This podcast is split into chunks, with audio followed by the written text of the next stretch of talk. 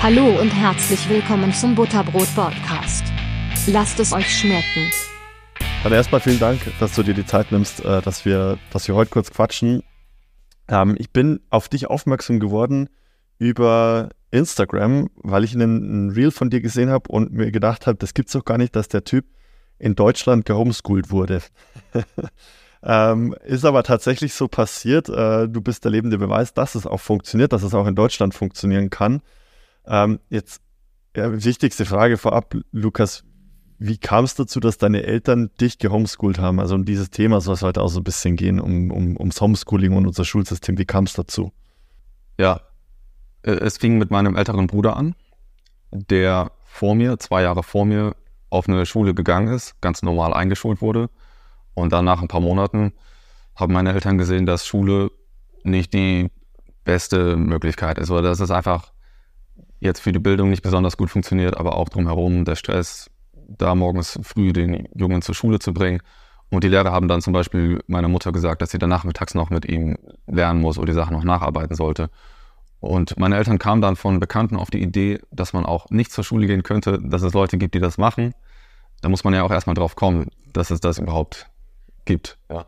ja. Und das ist in Amerika auf jeden Fall deutlich äh, beliebter oder populärer äh, und gängiger, als es in Deutschland ist, würde ich sagen, oder? Auf jeden Fall. Vor allem damals, vor, vor über 20 Jahren, also vor ungefähr, das war jetzt vor 24 Jahren, dass wir damit angefangen haben. Gut, und danach, ja, ungefähr sechs Monate Schulbesuch in der ersten Klasse, haben meine Eltern dann meinen Bruder von der Schule genommen und dann einfach zu Hause hat meine Mutter dann mit ihm vormittags da die Grundschule weitergemacht, lesen, schreiben, rechnen geübt. Und das hat gut funktioniert. Also dann ist er im Lernen vorangekommen, das war überhaupt kein Problem. Und so kam es da, dass zwei Jahre später, als ich dann schulpflichtig wurde, gar nicht erst eingeschult wurde und gar nicht erst zur Schule gegangen bin. Und ich wollte das auch nicht ausprobieren. Ich habe gesehen, mein Bruder, der bleibt zu Hause, dann bleibe ich auch zu Hause mhm. und habe das dann genauso auch wie er gemacht. Okay. Und das äh, heißt, wie, wie also du, du, bist dann, glaube ich, bis du 15 warst, bist du, bist du gehomeschoolt worden, oder? Genau, bis zum Alter von ja, 15, 15,5. Da war ich dann, wäre ich dann in der 10. Klasse gewesen und habe dann einfach in der zweiten Hälfte der 10. Klasse, da haben wir bei der nächstbesten Schule vor Ort angefragt dann bin ich auf die Schule gegangen und habe dort ganz normal mit den anderen den Unterricht die letzten fünf Monate mitgemacht und auf diese Weise dann zuerst den Realschulabschluss äh, bekommen. Okay, crazy. Ich, ich bin gerade überlegen, wie man, wie man das, wie, wie ist es möglich, das fachlich zu vermitteln? Also das heißt ja, deine Eltern mussten dieses ganze Fachwissen bis zur 10. Klasse irgendwie parat haben, plus dann auch noch die Kompetenz, das Ganze zu vermitteln. Mhm. Ja, viele fragen sich das dann, wie soll das gehen? Die Lehr also meine genau. Eltern sind keine ausgebildeten Lehrer, haben zwar studiert, aber auf keinen Fall all die Fächer, die man so in der Schule, äh, die da drankommen. Und wir haben hauptsächlich mit Schulbüchern gearbeitet. Das heißt, meine Eltern haben für jedes Schulfach und für jedes Schuljahr dann die jeweiligen Schulbücher gehabt. Wir haben die günstig äh, gebraucht, gekauft, also teilweise auch veraltete Schulbücher, die dann schon ja, ein paar Jahrzehnte älter waren, aber die Inhalte, die ändern sich da ja kaum. Und äh, es ist ja nicht so, dass du immer, wenn du was Neues lernen willst, jemand brauchst, der dir das Schritt für Schritt erklärt. Und du kannst ja das auch. Ist, ich, das ist, glaube ich, der wichtige Punkt, wenn du es lernen willst, oder? Genau, also das ist sicher, das ist eine Sache, wenn du es lernen willst, dann findest du auch irgendwie einen Weg, dir das genau. beizubringen. Aber selbst wenn jetzt nicht die Motivation so krass da ist, selbst dann kannst du immer noch sagen, okay, also jetzt meine Eltern ähm, haben uns eben mit Büchern versorgt und ich habe gesehen, mein Bruder lernt auch, ich habe ich hab auch jüngere Geschwister, die haben auch gelernt. Und dann kann ich das auch, dann kann ich mich auch hinsetzen mit einem Schulbuch und ich, ich kann mir beibringen, was da drin steht. Und dann, das verselbstständigt sich dann. Du wirst dann besser da drin, dir selber was beizubringen. Äh, es, also in anderen Sachen ist es ja auch so, auch vor der Schule schon. Du hast ja auch schon viele Sachen gelernt. Du lernst laufen, du lernst vielleicht Fahrradfahren, äh, reden und so weiter. Zum Beispiel Fahrradfahren. Du brauchst jetzt nicht jemand, der ständig mit dir, mit dir übt, das, das kann eine Hilfe sein. Aber wenn du selber das oft genug probierst, irgendwann kriegst du es auch raus. Okay. Und warum sollte das nicht auch mit den Schulfächern so sein? Ja. Aber das heißt, deine Eltern haben sich trotzdem sozusagen so ein bisschen an dem Lehrplan orientiert, haben es aber über ihre eigene oder auf ihre eigene Art und Weise vermittelt sozusagen, oder? Genau, also das muss man auch ein bisschen aufteilen, weil als ich jetzt sechs Jahre alt war, da habe ich jetzt nicht von alleine mich vormittags hingesetzt und, und Schreiben geübt. Klar. Da wollte ich schon lieber andere Sachen machen und mit meinen jüngeren Geschwistern spielen. Da musste meine Mutter mit uns dann wirklich vormittags äh, da ein paar Aufgaben gemeinsam machen. Und das war aber auch nicht viel Zeit, so jeden Vormittag vielleicht effektiv dann so eine Stunde mit Unterbrechungen zwischendurch, wo wir dann wirklich was da saßen und was gemacht haben. Und äh, weil viel ist der Grundschulstoff insgesamt ja sowieso nicht. Also das kriegst du in einer halben Stunde oder in, einer Stunde täglich. Damit kommst du schon sehr gut voran. Also so haben sich dann die ersten Grundschuljahre entwickelt. Ja. Dann später, je älter ich wurde, ja. Eine, eine halbe Stunde täglich für den gesamten Grundschulstoff. Äh, jetzt nicht, also stellst dir so vor, ähm, jetzt um 10 Uhr, ich sitze da und warte noch auf meine Mutter, sie macht vielleicht noch was im Haushalt oder versorgt gerade da die jüngeren Geschwister. Mhm. Und dann sagt sie, hier, mach eine Aufgabe, ich fange an und dann mache ich erstmal nichts mehr oder meine Mutter ist abgelenkt und dann gehe ich nochmal zurück zum Spielen und dann komme ich wieder nach einer halben Stunde oder sowas. Also es war jetzt nicht immer so, aber oft, oft, war das dann die Situation. Also sagen wir mal in, in einem Zeitraum von, von zwei Stunden mit Unterbrechungen zwischendurch ähm, immer wieder was gemacht. Also oder teilweise, es gab auch Tage, wo, es dann besser lief, wo man dann vielleicht mal eine, halbe Stunde oder eine Stunde am Stück was gemacht hat. Ja. Ähm, okay. Aber insgesamt würde ich schon sagen, so eine Stunde vormittags ja, oder eine halbe Stunde lesen, eine halbe Stunde rechnen, eine halbe Stunde schreiben, da kommt schon viel bei rum. Aber halt nicht so dieses, um 8 Uhr geht's los und dann bis 13 Uhr, fünf Stunden ähm, mit zwei Unterbrechungen am Tag und äh, aber, weil das heißt für mich dann letzten Endes auch, dass ihr da natürlich deutlich effizienter unterwegs seid, oder? Sicher, also wenn du da an deinem Schreibtisch sitzt und ähm, jetzt wenig Ablenkungen da sind und du schlägst das Schulbuch auf und du kannst direkt anfangen, du wartest jetzt nicht, bis, bis der Lehrer da ist, dann, dann sparst du Zeit auf jeden Fall. Später, so ab der fünften Klasse, da haben wir aber etwas mehr mit Plan gelernt. Da haben wir uns äh, Stundenpläne gemacht und dann auch morgens zeitig angefangen. Dann war ich auch früh fertig, vielleicht so um sieben. Und dann um zwölf war ich fertig. Ich wusste genau, an welchem Tag ich welches Fach mache. Das hilft dann auch, wenn du so ein bisschen Klarheit hast. Das ist schon sinnvoll. Ähm, aber ja, wenn ich, wenn ich gemerkt habe, ich habe was gelernt, dann dann habe ich dann auch mal das Buch einfach früher zugeschlagen. Also das kannst du ja dann machen. Also, das, du mhm. weißt ja, das Ziel ist dann, dass du was lernst und nicht, dass, die, dass der Vormittag rumgeht. Ja, okay. Das heißt, du hast eine Aufgabe dann bekommen für den Tag. Also die Aufgabe hieß dann, lern den Satz des Pythagoras oder wie auch immer. Ähm, und wenn du das drin hattest, dann hast du das Buch zugeschlagen. Wenn du es nach zehn Minuten kapiert hast, hast du das Buch zugeschlagen. Wenn es zwei Stunden gedauert, dann hat es zwei Stunden gedauert.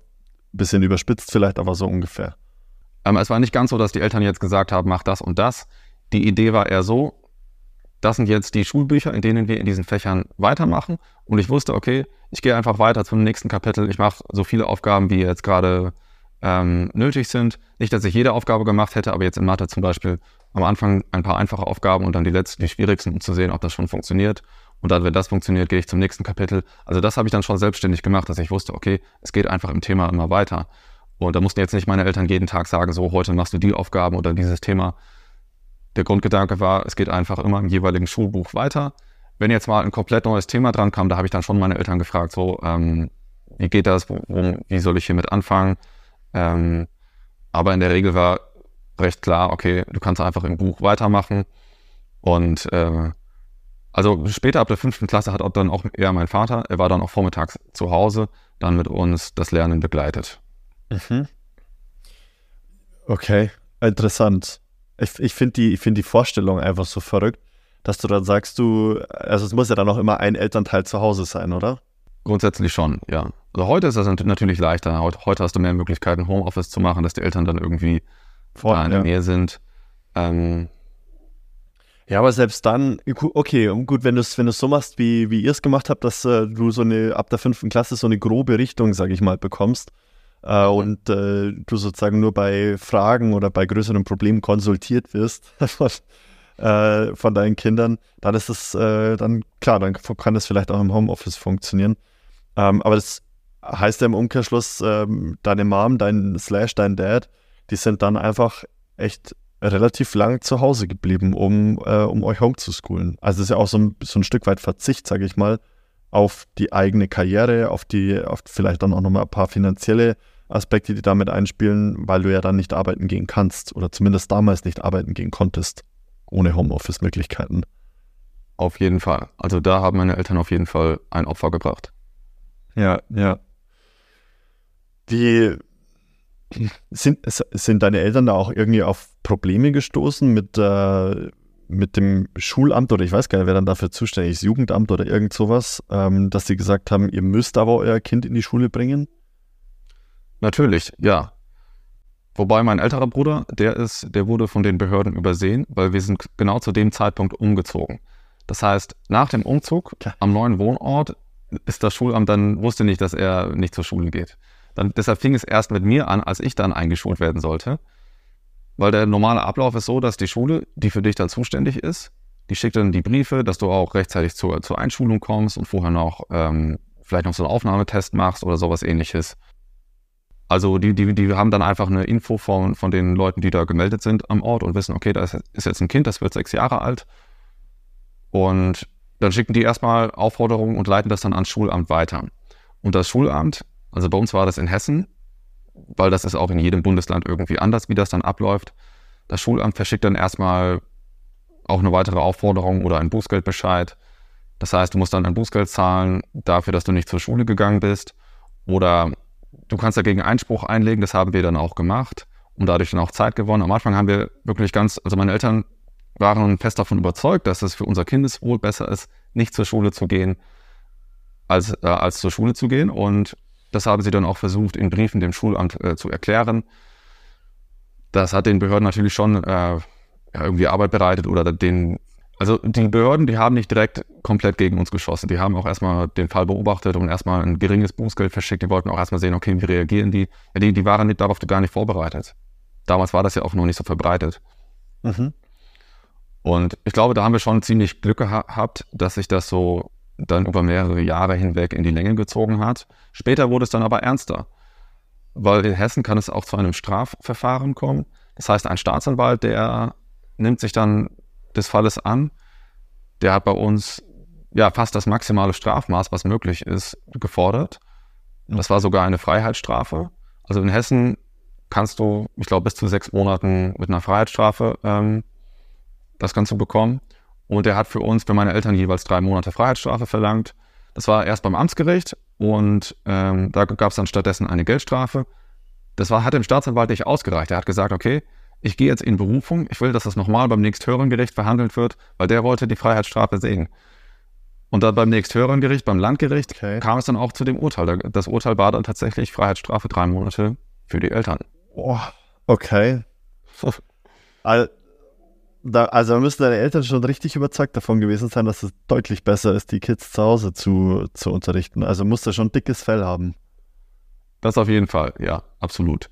Ähm, parallel dazu ging das dann auch durch die Medien und dann, wir haben dann auch viel Ermutigung und Unterstützung von anderen erfahren, also Familien, die gesagt haben, das ist super, was ihr macht, wir unterstützen euch, wie können wir euch helfen.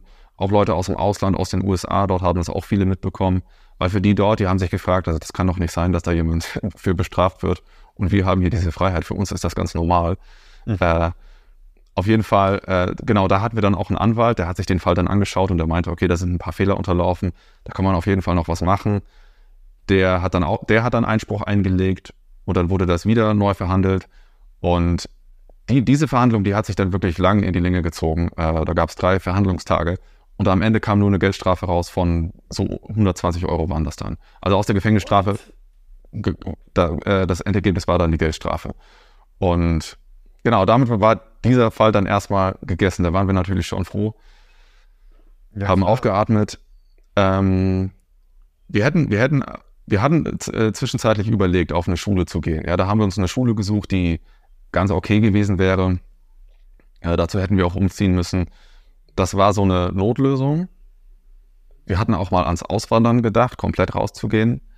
Äh, Dazu hätten wir das Haus verkaufen müssen, es hat aber nicht so gut funktioniert und dann, naja, da sind wir halt einfach geblieben und am Ende hat es ja dann doch ganz gut funktioniert, als die Behörden ja. dann aufgegeben haben. Was, was waren die Argumente deiner Eltern? Also du hast ja gesagt, die haben dann einen Brief geschrieben, haben erstmal erklärt, warum, äh, warum ihr das so macht, wie ihr macht. Was waren die Argumente deiner Eltern und was waren die Gegenargumente des Staatsanwalts, dass er das nicht akzeptieren wollte? Genau, also was meine Eltern unter anderem gemacht haben, ist sich aufs Grundgesetz äh, zu berufen, dass dir gewisse Freiheiten gibt. Und ja, du könntest schon argumentieren, dass die Schulpflicht dich da einfach in gewissen Freiheiten einschränkt und das ist gegen das Wohl deiner Kinder.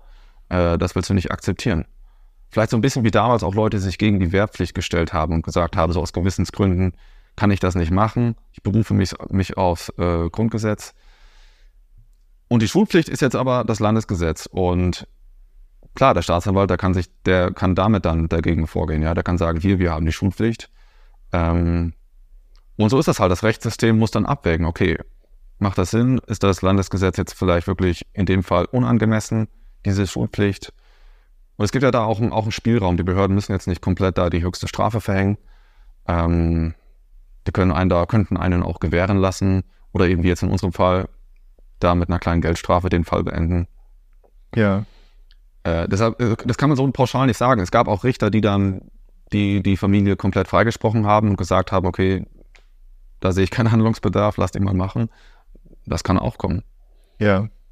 Und, und was waren dann die Argumente deiner Eltern? Also wie haben sie es erklärt, was sie, äh, warum sie das machen wollen? Weil ich meine, es sind schon krasse Strapazen, wo viele Eltern wahrscheinlich gesagt hätten, weißt was, bevor ich mir das antue, dann schicke ich mein Kind in die Schule, hat mir auch nicht geschadet. Ähm, passt schon. Genau. Äh, gut, sicher haben da meine Eltern verschiedene Gründe gesehen. Und ein wichtiger Grund war ganz klar, dass wir gesehen haben, zu Hause funktioniert das. Wir können zu Hause gut lernen. Ähm, und das andere ist, dann die, die persönliche Entwicklung der Kinder. Und das haben sie dann auch bei, Elter, bei meinem älteren Bruder gesehen, der gewisse Einflüsse dann mit nach Hause bringt, dass man sich sagt, so, es kann doch nicht sein, dass ich jetzt meine Kinder so, äh, ja, sozusagen verrohen, also sich da an die, den, den anderen Mitschülern anpassen und ähm, hm. da ist man dann skeptisch und fragt sich, wie kann das gut gehen? Ja, ja. ich glaube, das ist auch die meist, äh, meist gefragte Frage, ob dieses Homeschooling weil du sagst jetzt, die, die anderen Kinder haben, haben einen Einfluss und äh, das wird, äh, das ist dann eher negativ konnotiert. Jetzt könnte man natürlich sagen, naja, ist ja schön, wenn man diesen Einfluss der anderen Kinder hat. Das ähm, trägt ja auch zu, zu, dazu bei, dass das Kind ähm, sich in der Gesellschaft zurechtfindet und so weiter und so fort. Und ich glaube, das ist mhm. die häufigst ge gestellte Frage, ähm, ob man, ob das Kind dann nicht, nicht lernt zu socialisen. Weißt du, was ich meine? Ja, ist es so? Also, also klar, also ich, ich kenne dich jetzt nicht, äh, Lukas, deshalb kannst du nicht beurteilen. Aber hast du festgestellt, dass du vielleicht manchmal socially awkward bist oder bist du äh, eher der, bist du eher noch offener als, äh, als die anderen oder schwimmst du einfach genauso mit wie alle anderen, hast aber halt einen anderen Background? Okay, also ich glaube, du hast da jetzt zwei verschiedene Sachen angesprochen. Das eine eben das Sozialverhalten und das andere dann diese Einflüsse. Okay. Und bei den Einflüssen, gut, da muss man sich wirklich fragen, okay, sind das gute Einflüsse. Kann auch sein, dass du einen tollen Mitschüler hast, da findest du dann deinen besten Freund, der dich extrem positiv beeinflusst, der vielleicht ein besseres Elternhaus hat als du und dann dich mit hochzieht. Mhm. Ja, das kann sein. Ähm, in dem Zusammenhang, viele machen sich dann auch Sorgen, dass man ja, gewisse Sachen, gewisse Ideologien nicht lernt oder äh, Sachen nicht mitbekommt, die dann doch irgendwie im Leben wichtig sind. Also das ist das eine mit den Einflüssen, ja. Also die Sorge, dass man zu Hause so abgekapselt aufwächst oder wichtige Sachen nicht lernt. Und dann das andere mit der Sozialisierung. Ähm, also das zum Sozialverhalten, genau da, darauf kann ich eingehen. Äh, ich würde schon sagen, als ich dann zur Schule gegangen bin, das erste Mal mit 15 Jahren, äh, da hätten andere schon gesagt, okay, der ist ein bisschen socially awkward. Ja. Mhm. Äh, also da, in dem Punkt war ich dann den anderen gegenüber im Nachteil. Man muss aber auch bedenken, die anderen, die waren ja schon fünf oder zehn Jahre zusammen. Ja, die haben sich jeden Tag gesehen. Also, und dann kommt ein Außenseiter dazu äh, und der ist dann vielleicht dazu auch noch schüchtern und hat früher auch schon weniger geredet und sich eher zurückgezogen. Der neigt also dazu, sich eher zurückzuziehen. Äh, klar, dann wirkst du, wirkst du eher als der Außenseiter, wenn du dann da auf die Gruppe stößt. Und da kann man jetzt sagen, okay, das würde vielleicht auch vielen anderen Schülern so gehen, die komplett neu irgendwo in eine neue Gruppe gehen, wo alle schon und integriert sind und sich schon super kennen. Ja. Ähm, langfristig war das dann für mich aber kein Nachteil, vielleicht sogar ein Vorteil, weil ich habe Sozialkompetenz und Umgang mit anderen, ich habe das Ganze als eine Fähigkeit betrachtet, die man lernen kann. Mhm. Und wenn du jetzt auf dem Wachstumspfad bist, dann wirst du früher oder später jeden überholen oder einholen, der eben irgendwann mal ein gewisses Level erreicht hat und sich darauf ausruht. Also Schüler, die jetzt zehn Jahre lang in der gleichen Gruppe sind und sich einreden, dass sie eine Sozialkompetenz haben, weil sie sich gut miteinander verstehen und Freunde haben da ihre Kumpels haben, ähm, die sind dann später vielleicht etwas, etwas überrascht, wenn sie dann in eine andere Stadt ziehen und merken, okay, ich muss äh, Freunde finden, wie geht das? Wie, wie finde ich neue Leute? Wie finde ich interessante Leute und wie kann ich selbst interessant rüberkommen, um, um Leute zu finden? Mhm. Und äh, ich musste mir darüber schon sehr früh Gedanken machen. Also als ich dann mit 15 da in die Schule gegangen bin. Und da habe ich dann recht bald angefangen, mich für genau dieses Thema zu interessieren, dass ich auch Bücher dazu gelesen habe. Äh, wie funktioniert das? Worauf kommt es da an? Aber ich habe mich sehr viel mit Psychologie beschäftigt, sodass ähm, das für mich jetzt, ja, es ist zu einem Vorteil geworden. Okay, weil du jetzt einfach äh, so ein paar Tools für dich entwickelt und entdeckt hast, wie du es schaffen kannst, dann wirklich auf Leute zuzugehen oder Leute kennenzulernen oder eine interessante Person äh, im, im, in einem Raum zu werden, sozusagen. Genau, also ich habe mich damit, sagen wir so, ja, intensiver beschäftigt als andere oder einfach überdurchschnittlich viel bewusst geübt, anstatt das es einfach so zu akzeptieren. Ja, das kann ich mir vorstellen. Also ich glaube, es gibt wenig Fünfklässler, die Bücher lesen ähm, über Psychologie und wie man äh, vielleicht äh, Freunde findet, Kontakte knüpft und so weiter und so fort.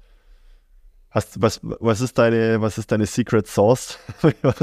wie, machst du, wie machst du das, dass du, ähm, dass du gut ankommst sozusagen? Also was, was, was ist das, was du dann gelernt hast oder was ist die Essenz dann aus äh, deinen Begegnungen, die du gemacht hast? Ich meine, du sitzt jetzt auch in Brasilien, bist wahrscheinlich alleine unterwegs und ähm, musst dich da natürlich auch in einer komplett fremden Gesellschaft mit einer fremden Sprache zurechtfinden. Also das zeigt auch, dass du das Selbstvertrauen hast, das gut zu machen. Genau, genau. Ähm, Also das ist, das ist ein wichtiger Punkt, dieses Selbstvertrauen oder das Selbstbewusstsein, mhm. dass du weißt, ich brauche nicht die anderen, um mich besser zu fühlen oder um, ich brauche nicht die, die Bestätigung von den anderen. Also du kannst du selbst sein. Das ist erstmal das Wichtigste. Das sozusagen, das sind die Basics. Dass wenn du jetzt mit anderen, mit jemandem redest, dass der nicht den Eindruck hat, dass du, dass du irgendwas von dem willst oder dass du, ja, dass, dass du dich beweisen musst. Du, du bist schon okay, so, so wie du erstmal auftrittst. Das ist das Erste. Und das Zweite ist, diese soziale Scheu zu verlieren, dass du dir klar machst, ich kann nur gewinnen. Es kann, äh, es kann nicht schiefgehen. Also es ist halt so tiefsitzend in der Psychologie, dass man Angst hat, auf fremde Menschen zuzugehen oder man will akzeptiert werden, man will aus der Gruppe nicht ausgeschlossen werden. Aber wenn du dir klar machst, ich kann nur gewinnen, wenn ich jetzt auf fremde Menschen zugehe oder wenn ich jetzt äh, in eine Gruppe stoße und da versuche, mich zu integrieren, wenn du dir das klar machst dann kannst du diese, diese innere Scheu etwas überwinden. Und je häufiger du das machst, desto weniger ist das ein Hindernis für dich. Mhm. Also wenn du ein paar Mal die positive Erfahrung gemacht hast, okay, es ist gar kein Problem, ich kann hier eine fremde Person ansprechen und äh, danach haben wir eine super Unterhaltung geführt. Wenn du das oft gemacht hast, diese Erfahrung, dann ist das für dich keine Sache mehr, vor der du Angst hast. also der, der, mhm, der Schlüssel hier ist, bewusst Sachen außerhalb deiner eigenen Komfortzone zu machen. Okay. Das ist wahrscheinlich so ein bisschen so wie zum ersten Mal auf der Bühne stehen und dann regelmäßig auf der Bühne stehen, bis du dann irgendwann, bis es für dich vollkommen normal ist, dass dem Publikum zuschaut, wie du gerade irgendwas erzählst. Genau, ganz ähnlich. Also zum Beispiel auch hier Videos aufnehmen. So bist du ja auch auf mich aufmerksam geworden durch Videos ja. im Internet.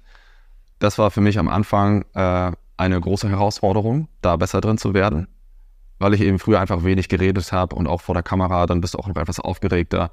Und ich habe mir aber gesagt, das ist so eine wichtige Fähigkeit. Ich will die üben, ich will da besser drin werden. Und ich fange einfach an zu üben. Und dann habe ich jeden Tag erstmal nur für mich kurze Videobotschaften aufgenommen und mir die dann nachher angeschaut. Also wichtig ist hier bewusste Übung. Einfach stumpfes Wiederholen, das bringt wenig. Deshalb genauso auch der Schüler, der jeden Tag in dieselbe Klasse geht und sich irgendwie verhält, der wird nicht automatisch ein gutes Sozialverhalten entwickeln. Du musst etwas bewusst üben. Das heißt, Du musst wissen, worauf kommt es hier an. Das heißt, worauf achte ich, wenn ich jetzt wieder eine Wiederholung mache. Mhm. Und danach brauchst du die Feedback-Schleife, dass du schaust, wie habe ich das gemacht? Oder du hast jemand anderes, der dir Feedback geben kann, noch besser, der dir dann sagt, okay, da und da könntest du noch was machen. Du suchst dann praktisch, du bist selbstkritisch. Und wenn ich jetzt ein Video aufnehme, ich schaue mir das danach an und frage mich, okay, habe ich darauf geachtet, worauf ich achten wollte? Wie hat das funktioniert? Und dann nächstes Mal entweder achte ich auf dieselbe Sache nochmal oder wenn das irgendwann verinnerlicht ist, dann suche ich mir das nächste raus. Und so wirst du dann Schritt für Schritt in dieser Fähigkeit, die aus vielen einzelnen Elementen besteht, dann immer besser. Macht, äh, macht komplett Sinn, was du, was, du, was du erzählst. Da muss man natürlich äh, selbstkritisch sein wollen. Also selbstkritisch sein wollen und ich kann mir total gut vorstellen, wie schwierig das ist, dann dieses erste Video nicht nur zu drehen, sondern dann auch noch zu veröffentlichen, weil das ist das genau das, was du dann sagst, so dieses, ähm, du möchtest ja nicht ausgeschlossen werden oder das, ähm, dieses Feedback, das du dann bekommst, vielleicht mhm. auch aus deinem Umfeld. Du hast ja dann äh, vielleicht auch Leute oder hast zumindest diese, diese Furcht in deinem Kopf, äh, die meist in der Regel ja ähm, total unbegründet ist, dass Leute sagen könnten, was will er denn jetzt? Will er einen auf Influencer machen? Genau. Was dir ja eigentlich vollkommen ideal sein kann, weil wenn, es wird immer Leute geben, ja. die so denken. Und ähm, das sind ja auch nicht die Leute, ähm, die du irgendwie überzeugen möchtest oder überzeugen musst, sondern deine Zielgruppe ist ja dann vielleicht auch ganz anders. Und ich glaube, dass es eine Herausforderung ist, sich dessen bewusst zu machen und dass es für manche auch sogar eine Lebensaufgabe ist, äh, sich dessen äh, bewusst zu sein, weil es einfach so tief sitzt bei uns. Wir wollen nicht aus der Gruppe ausgeschlossen werden, weil früher, als wir noch äh, sozusagen Jäger und Sammler waren, war das das Todesurteil, wenn du aus der Gruppe ausgeschlossen wurdest. Ich glaube, darum ist das so tief in uns drin, so, so manifestiert in unseren Köpfen. Genau, das ist eine, ja, eine sehr tief sitzende ähm, Denkweise. Und ich, ich habe sogar diese Theorie, dass das durch diesen, äh, durch dieses Gruppenverhalten in der Schule noch ein bisschen verstärkt wird. Mhm. Weil wenn du jetzt nicht in dieser Gruppe bist, dann machst du Sachen zu Hause und erlebst dann das Feedback der anderen nicht so intensiv. Also wenn du mal dich daneben be, be, ähm, benommen hast. Klar, die Eltern prägen dich da auch schon. Also wenn du jetzt als Kleinkind was machst und die Eltern schreien dich an zum Beispiel, das kann dich auch ähm, dann traumatisieren, dass du sagst, so, ich, ich sag gar nichts mehr oder ich werde immer ruhiger. Das kann auch passieren. Aber genauso kann das dann auch in der Gruppe passieren. Wenn du irgendwas Falsches machst, du sagst was Dummes, die anderen lachen oder du ja. verhältst dich irgendwie anders und dann wirst du ausgegrenzt und dann denkst du halt, okay, ich sag jetzt gar nichts mehr oder ich ziehe mich zurück oder ähm, oder auch umgekehrt, du machst was und kriegst dafür dann Aufmerksamkeit und dann wirst du irgendwann dann zum äh, zu demjenigen, der eben nach Aufmerksamkeit sucht, weil das wird dann dein Weg, den du gewohnt bist, um von den anderen akzeptiert zu werden. Mhm. Also ich glaube, die Gefahr ist halt, dass du in irgendeine Bahn rutscht und dann wird das, verstärkt sich dann so diese eigene, das eigene Verhalten einfach stärker. Ja. Ja, ich glaube, da gibt es unterschiedliche Typen Menschen, für die unterschiedliche Systeme geeignet sind und auch äh, mhm. Kinder, die in einem unterschiedlichen Umfeld aufwachsen, für die bestimmte Dinge geeignet sind. Weil ich kann mir vorstellen, wenn jetzt du zum Beispiel in einem, in einem gewaltsamen Haushalt aufwächst, dann ist Schule der einzige Ort, an dem du mal flüchten kannst vor Gewalt, vor Misshandlungen und so weiter und so fort. Dann ist das inhaltlich, was transportiert wird in der Schule, vielleicht sogar sekundär im Gegensatz zu diesem Safe Space, den du dann hast. Und ich ja, kann mir vorstellen, dass das auch so ein bisschen der, der Grund ist für die Schulpflicht, dass halt Kinder einfach nicht vernachlässigt werden. Ähm, und dann gibt es natürlich auf der anderen Seite äh, wiederum Kinder, so wie du gerade sagst, die müssten, ähm, die können traumatisiert werden, einfach durch Mobbing, durch ähm, irgendwie, ja, diesen Ausschluss aus der Gruppe und so weiter und so fort. Ähm, und dann gibt es wahrscheinlich auch wieder Kinder, die an genau dem wachsen. Also du kannst ja daran zerfallen, aber du könntest ja daran auch rein theoretisch wachsen, weil äh, wie oft heißt es, ähm, reiß dich, äh, also sagt man natürlich heutzutage in der Erziehung nicht mehr, aber reiß dich zusammen. ähm, was dich nicht umbringt, macht dich nur stärker, so nach dem Motto. Mhm. Könnte vielleicht auch ein Argument sein, dass das zum Lernprozess dazugehört. Oder würdest du sagen, das ist Bullshit und ähm, das traumatisiert die Leute eher und die brauchen viel länger, das wieder aufzuarbeiten, um dann überhaupt mal draus zu lernen? Ja, ich glaube eher letzteres. Klar, es gibt immer diese also es gibt Leute, die haben ihr Schicksal in was extrem Positives umgewandelt. Grundsätzlich ist das möglich. Und es sollte jetzt keiner sagen, so, ich habe damals Schlimmes erlebt, deshalb kann ich jetzt nichts mehr aus mir machen. Das ist auf keinen Fall eine, eine gute Einstellung. Aber als Kind hast du noch nicht diesen Weitblick, um dir zu sagen, das ist doch nicht alles so schlimm. Also wenn jetzt in der Schule was passiert und die Eltern sagen, ja, das ist doch alles nicht so schlimm. Aus deiner Perspektive ist das schlimm. Aus deiner Perspektive ist das alles, was du siehst. Mhm. Und dadurch empfindest du das, ne? genau, und dadurch empfindest du das, was dort passiert, einfach als viel intensiver. Also auch wenn jetzt jemand sagt, du musst nur noch fünf Jahre zur Schule gehen, als Kind sind diese fünf Jahre, das ist wie eine Ewigkeit. Du kannst noch nicht sagen, so, das geht ja schnell rum. Ja klar, wenn du 20 bist äh, oder, oder wenn du 15 bist, dann heißt es ja noch, du äh, noch fünf Jahre. wenn du, wenn es vielleicht nochmal sitzen bleibst oder sowas, aber dann ist ja das ein Drittel deines bisherigen Lebens, fünf Jahre. Also, mhm. ja, stimmt schon. Hast, hast recht, ja. Und, ähm, und das mit dem Abhärten, also es gab ja auch mal so einen, einen Erziehungsstil, dass man gesagt hat, Kleinkinder, die muss man möglichst so mit Kälte, also die, die mhm. muss man da richtig abhärten, dass man denen einfach so mit emotionaler Kälte begegnet. Ähm, ich glaube in der Nachkriegszeit oder auch schon während der, ja, in der Zeit davor, da ging das rum und heute weiß man ja, das ist, das hilft gar nicht. Also das Gegenteil ist der Fall. Also Menschen brauchen positive Erfahrungen mit anderen Menschen. Das ist einfach extrem wichtig. Weil sonst, du baust dir immer irgendwelche Schutzmechanismen auf. Und dann dadurch verhärtest du und ich glaube, das stumpft dich dann einfach etwas ab. Also ich bin da jetzt kein Psychologe, aber äh, positive Erfahrungen sind, denke ich, ermutigender und helfen dir weiter, als jetzt was Hartes zu erfahren und dann zu sagen, so, ich meine, was willst du dann machen? Dann, dann klar, es kann dich äh, stärker machen, aber ist diese Stärke nicht vielleicht einfach nur ein Abkapseln und Verhärten ähm, und sich weniger gegenüber anderen öffnen? Ja. Und das ist dann kein echter Schutz. Ja, das kann gut sein, ja, dass da nichts verheilt ist, sondern dass es einfach nur abgekapselt ist. und, und, so wie du sagst, man, der, der Kopf versucht sich einfach irgendwie selber zu schützen, aber es ist kein, du, du bist da nicht rund als Mensch äh, in, in, in deiner Psyche, in deinem Denken. Ja, das kann, das kann schon gut sein. Und dann hast du natürlich, weil ich gerade so ein bisschen drüber nachdenke, ich versuche sowas immer zu vergleichen mit unserer Jäger-Sammler-Zeit. Da war es ja auch nie so, dass du 30 Leute im gleichen Alter in einen Raum gesteckt hast, äh, den Großteil des Tages. Und dann ähm, haben die aufeinander aufgepasst oder haben die mit, sind die miteinander umgegangen, sondern eigentlich war das ja immer von Großmutter bis Säugling war immer alles beieinander irgendwie. natürlich hat es dann, keine Ahnung, den äh, Onkel gegeben, der besonders gut gejagt hat und äh, die äh, Tante, die vielleicht besonders gut gekocht hat und so weiter und so fort. Ähm, aber grundsätzlich waren immer alle beieinander. Und dann hast du natürlich auch nie dieses, ähm, dieses harte Mobbing gehabt, sondern es war ja dann, dass die Alten immer so ein bisschen Auge auch drauf gehabt haben, dass, mhm. dass hier nichts Krasses passiert, sag ich mal.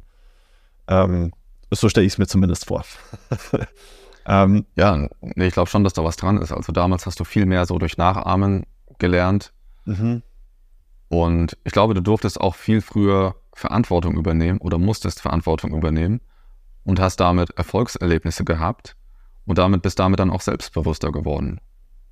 Heute ist es ja so, dass du fast bis zum Berufsleben nur jemand bist, der von anderen was lernen muss. Es dauert einfach sehr, sehr lange, bis du die Erfahrung machen kannst, andere anzuleiten, anderen was weiterzugeben. Ähm, aber jetzt, wenn du in der Natur lebst, da bist du ja schon als, als junger Teenager in der Lage, wichtige Sachen zu machen und kannst das dann anderen äh, weitergeben. Und du merkst dann schon, okay, ich kann was. Ich muss ja nicht immer nur für andere irgendwelche Aufgaben abarbeiten.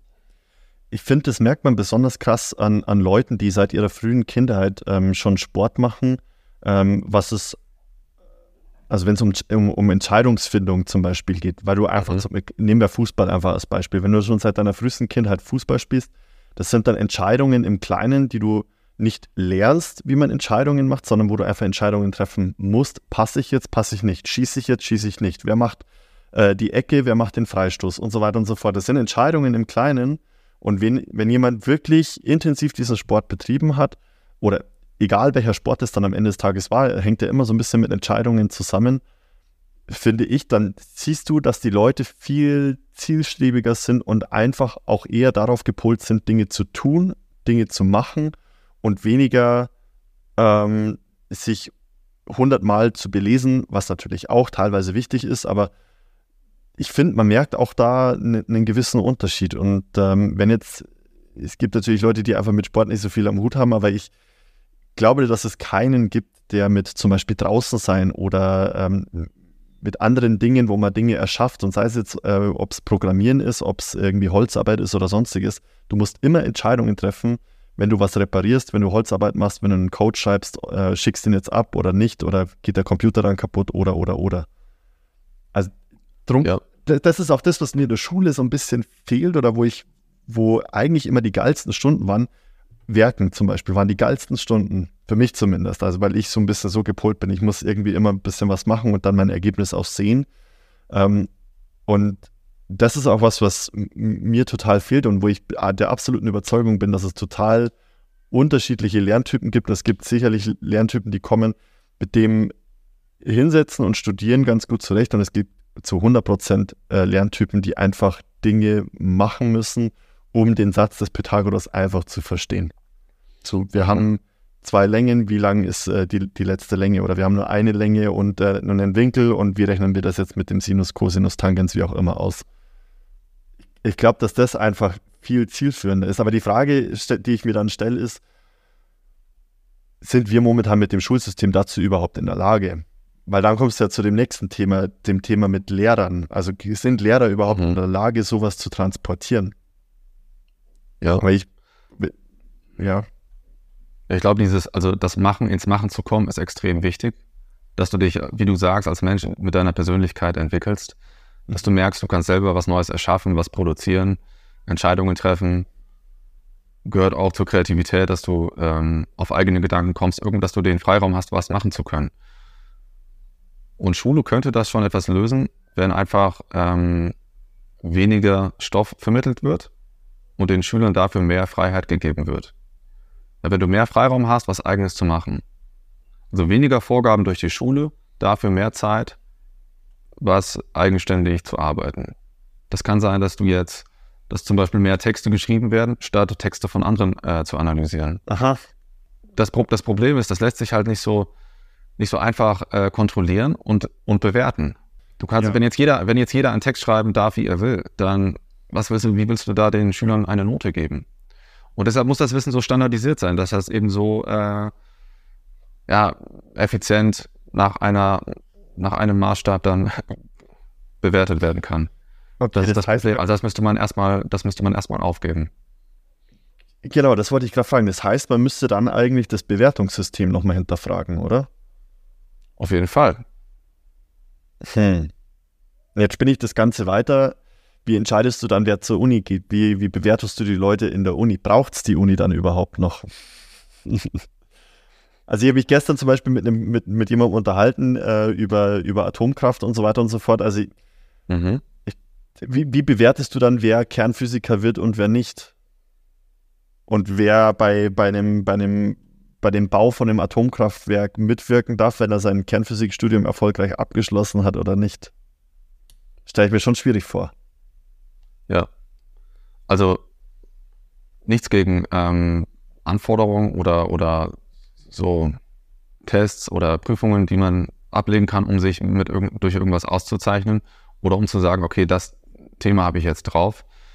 Aber es darf halt nicht alles sein. Mhm du kannst jetzt nicht deine ganze Kindheit oder, oder Schulzeit darauf ausrichten, irgendwelche Tests und Prüfungen zu bestehen. Weil das ist eben dieses etwas nach einer Vorgabe äh, für was anderes zu machen, ja. um die Prüfung zu bestehen, um dann die Eltern oder Lehrer zufriedenzustellen. Ähm, du brauchst auf der gleichzeitig noch genug Freiraum, dich auch selbst entfalten zu können, ähm, kreativ was zu erschaffen. Und jetzt zum Beispiel so eine Hochleistung zur, zur Hochschule da kann man immer noch, könnte man so einen standardisierten Test machen. Da sagt man sich, okay, es wird abgefragt, ob jemand gewisse Kompetenzen hat. Äh, aber das heißt ja nicht, dass du jetzt, um diesen Test dann am Ende zu bestehen, zehn Jahre lang den ganzen Vormittag was nach Vorgabe machen musst. Mhm. Also wenn du jetzt einen halben Vormittag, jetzt sagen wir mal Deutsch, Englisch, Mathe, ähm, lernst, mit dem Ziel dann irgendwann diesen Test zu bestehen, dann hast du ja den restlichen Vormittag noch genug Zeit, Sachen etwas freier und flexibler zu machen. Ja. Ja, macht Sinn. Also bei all diesen Sachen, glaube ich, da, da muss man nicht sofort sagen, okay, das eine komplett anschaffen, abschaffen und dann genau das Gegenteil machen. Äh, warum nicht erstmal weniger von dem einen und dann das andere mehr ausprobieren? Ja, da, damit wäre schon viel geholfen. Ja, ja. Dass das abgeschafft wird, das wird sowieso nicht passieren. Weil du, du kannst ja gar nicht das, das Schulsystem mit, mit allen Lehrern, die da mit drin hängen, einfach um, äh, umschmeißen. Das, das funktioniert ja gar nicht. Was ich, eine ne andere Idee, die ich mal gehört hatte, war, ähm, das Bewertungssystem insofern zu ändern, dass du sagst zum Beispiel, ich meine, jeder hat ja seine Stärken. Und dass du dann hergehst und sagst, okay, pass auf, Deutsch ist deine Schwäche, Mathematik ist deine Stärke. Bei Deutsch bleibst du dieses Jahr nochmal in der fünften Klasse und bei Mathe darfst du aber schon in die siebte Klasse und nicht erst in die sechste Klasse, weil du da schon deutlich besser bist. Das heißt, dass du gar nicht mehr so dieses nach dem Alter weitergehen in die nächste Stufe gehst, sondern dass du je nach Kompetenz dich dann weiterentwickelst. Was hältst du von solchen Modellen? Macht sowas Sinn? Ja, das klingt schon sehr gut. Weil was bringt es dir, wenn du zum Beispiel in Mathe das Thema noch nicht ganz verstanden hast und dann schon zum nächsten Thema gehen musst? Gerade in so Fächern wie Mathe, wo es nichts bringt, wenn du was nur halb verstanden hast, wo du wirklich ganz genau weißt, kann der das hundertprozentig oder nicht. Gerade in diesen Fächern müsste man es so machen, dass der Schüler erst dann weitergehen kann, wenn er eben das Thema bisher sehr gut verstanden hat. Weil am Ende des Tages lieber kannst du den Stoff bis zur fünften oder sechsten Klasse hundertprozentig, statt von allem mal was gehört zu haben, aber dann am Ende so einfache Sachen wie Prozentrechnen immer noch nicht so richtig können. Ja. Und ich glaube, das war auch für mich ein Vorteil, dass ich später habe ich dann BWL studiert und da kam Mathe vor, die ich vorher noch nie hatte. Weil ich habe auch nur Fachabi gemacht, das, das war nicht so ausführlich in Mathe. Und ich musste dann also plötzlich mir in Mathe Sachen innerhalb kürzester Zeit für die nächste Klausur äh, beibringen. Und da habe ich gemerkt, okay, so schwer ist das gar nicht, weil ich die einfachen Grundlagen sehr gut verstanden habe. Weil ich in der siebten, achten Klasse genau wissen wollte, wie funktioniert Bruchrechnung, wie kann ich Formeln umstellen. Und wenn du dieses Basiswissen wirklich verinnerlicht hast, dann ist es viel, viel leichter, alles andere, was dann später im Studium oder sonst wie noch kommt, dir dann noch beizubringen. Und deshalb, wie du gesagt hast, diese Klassenstufen aufbrechen, wenn jemand schnell ist, den schneller vorankommen lassen wenn jemand langsamer ist, dann ist es auch nicht schlimm, dass man dann ein Thema dann einfach länger bearbeitet und in dem Thema dann im Hintertreffen ist. Äh, auch für dich als Erfahrung, dass, dass du wirst auch dann viel selbstbewusster, wenn du merkst, alles, was ich mache, ich kann das alles hundertprozentig irgendwann. Oder zumindest zu, wirklich, ich kann das zu einem guten Level bringen. Mhm. Weil wenn du einmal so durch die Schuljahre ähm, einfach so durchgedrängt wirst, dann bleibt immer irgendwas zurück und dann weißt du, okay, immer hatte ich irgendwelche Probleme und Schwierigkeiten. Ja. Also natürlich eine ganz andere Erfahrung, als wenn du jetzt merkst, okay, ich lerne die Sachen so, bis ich sie wirklich verstehe und dann kann ich was. Und es fühlt sich ganz anders an. Das ist das, was man im beruflichen Alltag ja auch lernt, so Stärken, äh, also wenn man, wenn es darum geht, Mitarbeiter zu fördern, Stärken, Stärken, mhm. Schwächen, Schwächen. So, nach dem Motto. Also das, wo ich gut bin, das, das stärke ich und das, wo ich schwach bin, da versuche ich meine Schwächen sozusagen zu schwächen, also meine Schwächen eigentlich zu stärken, ist eigentlich ja. damit gemeint, ähm, um, um ja, doppelte Verneinung sozusagen, ja. Ich weiß jetzt gar nicht, wie ich es umschreiben soll. Stärken, Stärken, Schwächen, Schwächen. ja. ja, und was, was glaube ich in diesem, in diesem Jahrhundert noch mit dazu kommt, ist, ähm, und da bin ich jetzt auch gespannt auf deinen, deinen, deinen Blick, äh, gerade aus der Sicht, weil du ja früher ganz viel äh, dir noch über Bücher angeeignet hast. Das Zeitalter Bücher ist zwar immer noch da, klar, wir haben noch Bücher, aber eigentlich ist es vorbei, gerade für die, für die jüngere Generation wird eigentlich alles über, über Videos und äh, YouTube-Content und so weiter und so fort. Wenn ich irgendwas wissen will, ich lese mir keinen fünf Seiten Wikipedia-Artikel durch, sondern ich schaue mir ein zwei Minuten Video auf YouTube an und lasse mir erklären, ähm, wie, keine Ahnung, was der Unterschied zwischen Frontend, Backend und Fullstack-Entwicklung äh, in der mhm. Softwareentwicklung ist zum Beispiel. Wo ich mir noch nicht ganz im Klaren bin, ist, wir haben ja, oder es gibt ja sehr, sehr gute Lehrer, die ihre Vorlesungen oder ihre, ihre Stunden auf YouTube hochladen, wo du dann von irgendeinem sehr guten Lehrer erklären lassen kannst, äh, wie der Dreisatz funktioniert in Mathematik. Besser wie vielleicht dein eigener Lehrer an deiner eigenen Schule. Nur fehlt da ja irgendwo die, die Interaktion mit dem Lehrer. Also es geht jetzt, man muss die Frage vielleicht so ein bisschen aufteilen. Es geht natürlich auf der einen Seite ums Fachliche, das kann mir der YouTube-Lehrer vielleicht besser beibringen. Und dann geht es aber natürlich irgendwo um das Soziale, ähm, einen, einen, wirklich einen Menschen vor mir zu haben, der mir das erklärt und meine Reaktion vielleicht auch so ein bisschen erkennen kann. Kann YouTube einen Lehrer ersetzen? Glaubst du? Also gerade bei jungen Menschen? Ja, gut, gute Frage. Ich glaube, YouTube alleine kann den Lehrer nicht ersetzen, aber YouTube kann dem Lehrer sehr viel Arbeit abnehmen, sodass der Lehrer dann die Zeit hat, sich auf das zu fokussieren, was eben nicht durch eine Maschine ersetzbar ist. Und das ist dann die Fähigkeit, jemanden zu motivieren, dir Fragen zu stellen, dir Feedback zu geben, dir weiterzuhelfen. Das heißt, der Lehrer spart sich die Zeit, das zu erklären, was immer wieder dasselbe ist und geht dann auf dich individuell ein. Mhm. Also so asynchron sozusagen. Äh, einmal einen theoretischen Teil und einmal einen, einen praktischen Teil mit dem Lehrer sozusagen, den man dann so zweigeteilt machen könnte. Ja, ich würde es so machen. Der das ist wie, ähm, das, das nennt man, glaube ich, auch Flipped Classroom. Das heißt, das Schulprinzip einfach um, umgedreht. Die Schüler bringen sich äh, das Wissen erstmal selbstständig in den Videos bei und erklären das dann nachher dem Lehrer und dann weiß der Lehrer ja, hat der Schüler das verstanden oder nicht. Also der Schüler wird zum Lehrer, bringt sich davor das Wissen aber erstmal mit einem YouTube-Video bei. Also ich glaube schon, dass die YouTube-Videos ausreichend sind, um etwas zu verstehen. Wenn du da auch etwas Übung drin hast. Beim ersten Mal geht es vielleicht noch nicht. Aber wenn du dran bleibst und verschiedene Videos anschaust, ähm, dann kriegst du auf jeden Fall irgendwann raus, wie das funktioniert. Du schaust es dir vielleicht dreimal an, ähm, schreibst es dann gleichzeitig mit und so weiter, bis du wirklich dahinter kommst. Also das geht. So habe ich ja auch mir in Mathe fast alles nur mit Schulbüchern äh, beigebracht. Und jetzt ein Mathebuch ist nicht besonders anschaulich. Also da musst du schon richtig nachforschen, um die Sachen dann wirklich zu verstehen. Ja. Und ich hatte auch nur wenige Aufgaben, wo dann auch am Ende des Buches eine Lösung war. Also die meisten Aufgaben habe ich so ins Blaue hineingelöst, ohne zu wissen, ob das Ergebnis wirklich richtig war oder nicht. Aber das ist eine sehr gute Sache, weil das, das regt dich dann an, wirklich nachzuforschen, die Sachen zu hinterfragen. Wenn keiner da ist, der sofort sagt, okay, das ist falsch, so geht das nicht. Das hatte ich halt nicht, dieses direkte Feedback. Deshalb finde ich das gar nicht so schlimm, wenn man selber ein bisschen umherirrt und sich die Sachen so auf YouTube selber zurechtsuchen muss. Äh, natürlich ist es schön, wenn du einen Lehrer hast. Das ist am Ende des Tages aber auch ein Luxus. Und da muss man sich fragen, wenn ich jetzt einen Lehrer habe, was ist denn das Beste, was er mit seiner Zeit machen kann, äh, dass ich auch wirklich das Beste aus dieser Möglichkeit, den Lehrer persönlich zu haben, dann raushole. Und da würde ich sagen, auf keinen Fall den Lehrer Sachen erzählen lassen, die mir auch auf YouTube erzählt werden können. Ja. Ja, vor allem hast du, wenn es blöd läuft, hast du Lehrer, die äh, kurz vor der Rente stehen, die die, die gleiche Suppe schon zum hundertsten Mal erzählen und irgendwann natürlich gelangweilt sind und denen es dann vielleicht auch sogar zweitrangig ist, ähm, dass du, ob du das jetzt verstehst oder nicht. Natürlich nicht alle Lehrer und gerade die, die Jungen und die, ähm, die Referendare, die wir hatten, das waren, das waren super motivierte Lehrer, aber du hast natürlich auch da Qualitätsunterschiede gehabt äh, damals. Ich, mhm. Keine Ahnung, ich bin äh, in der weiterführenden Schule aufs Gymnasium gegangen. Da hast du du hast gute Lehrer gehabt, die wirklich Dinge gut rüberbringen konnten, die auch eine gewisse Autorität mitgebracht haben, damit auch der ganze, der ganze Haufen aufgepasst hat. Und da hast du natürlich Lehrer gehabt, die haben, die haben das gar nicht mal auf die Reihe gebracht, diesen Haufen irgendwie unter Kontrolle zu bekommen.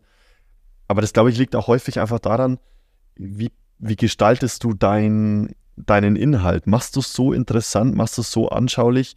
Und äh, ich, da finde ich, ich finde es eine gute Idee von dir zu sagen, es kann vielleicht einfach unterstützen, und den Rest, diese restlichen paar Prozent, die hole ich mit, mit dem Lehrerdasein noch raus, weil irgendjemand muss ja aufpassen, weil sonst ist ja das hier irgendwie Anarchie in der Schule. genau, also der Lehrer, wenn er noch diese Funktion hat, dem Schüler zu zeigen, was er lernen kann, der dann eben auch Videos vorschlägt oder sagt, okay, das ist jetzt hier ein interessantes Thema, beschäftigt ja. euch damit mal.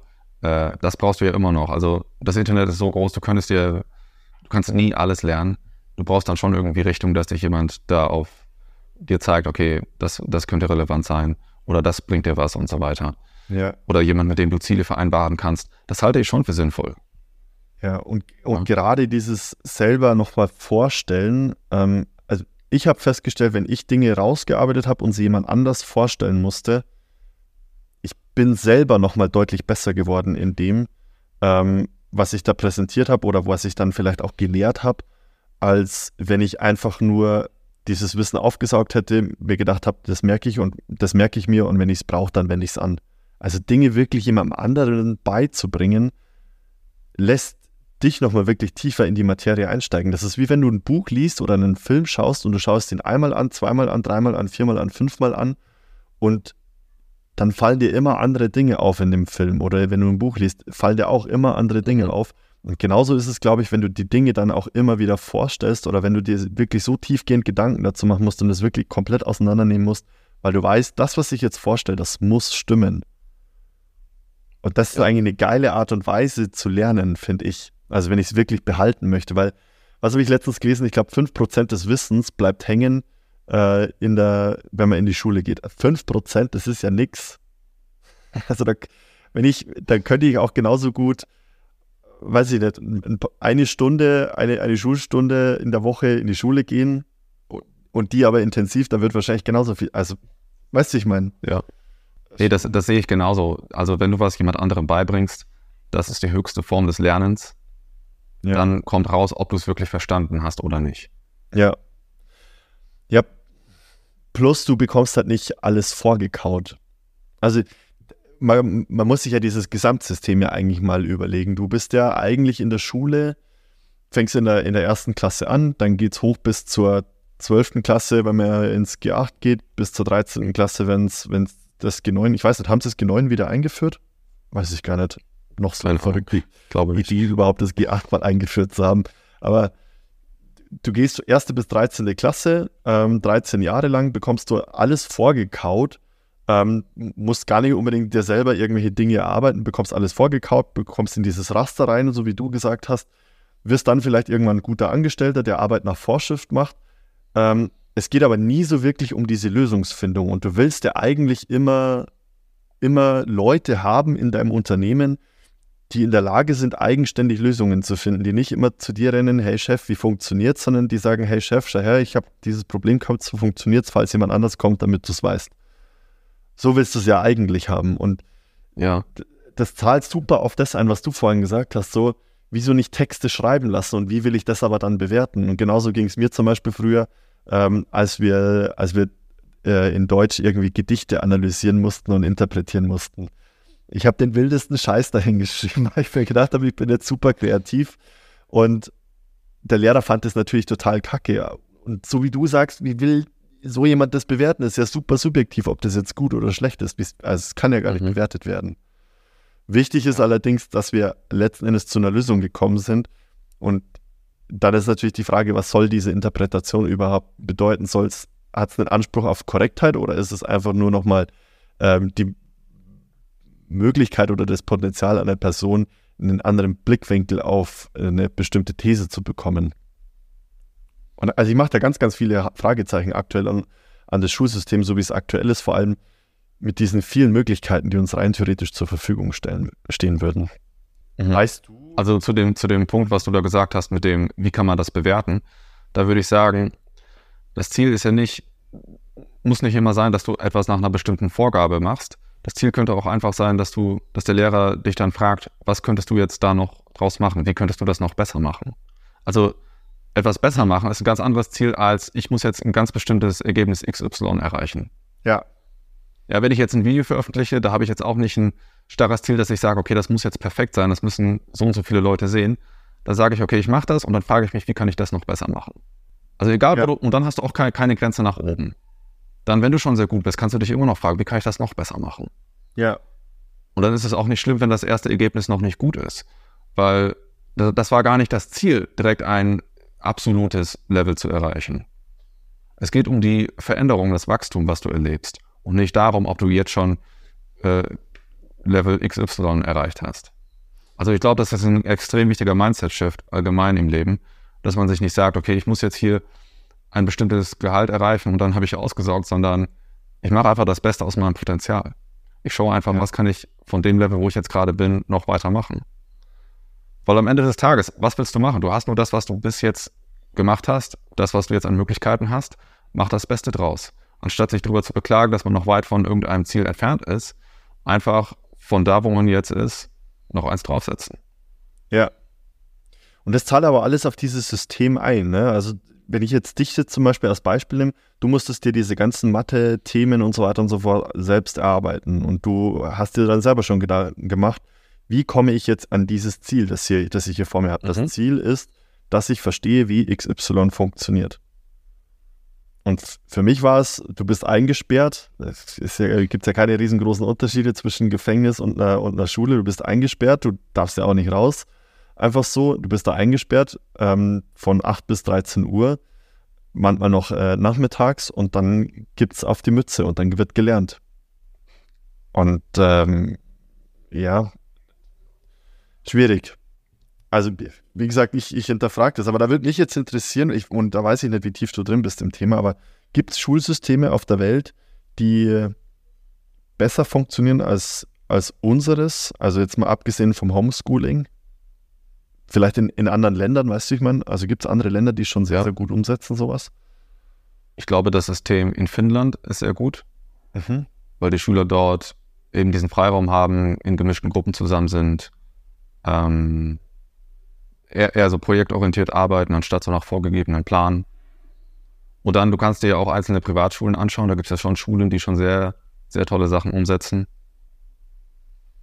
wo eben genau das der Fall ist, dass Schüler ein Projekt haben, äh, vielleicht auch unternehmerisch schon was machen können, wo sie selbstständig Entscheidungen treffen müssen, was planen müssen. Also eigentlich genau das, was man dann später von einem erfolgreichen Mitarbeiter äh, erwarten würde. Mhm. Ja, dass Schüler zusammen im Team was planen müssen, Dinge organisieren müssen, sich was Neues beibringen müssen, um eben dann dieses Projekt erfolgreich umsetzen zu können. Ja. Und ist das in Finnland, ist das grundsätzlich eine Public School, also für alle zugänglich, oder sind es auch Privatschulen? Das ist das gesamte Schulsystem ist ähm, ganz anders als hier. Oh wow, okay. Also das heißt, wenn jetzt ein Deutschler, deutscher Lehrer hergehen würde und sagen würde, er möchte auswandern nach Finnland, hätte er wahrscheinlich erstmal Probleme, oder? Ah, ich weiß nicht genau, wie im Einzelnen das dann dort umgesetzt wird oder was die Lehrer dann wirklich machen. Mhm. Ähm, aber Finnland ist ein, da sind weniger Menschen, das ist, glaube ich, etwas einfacher zu managen.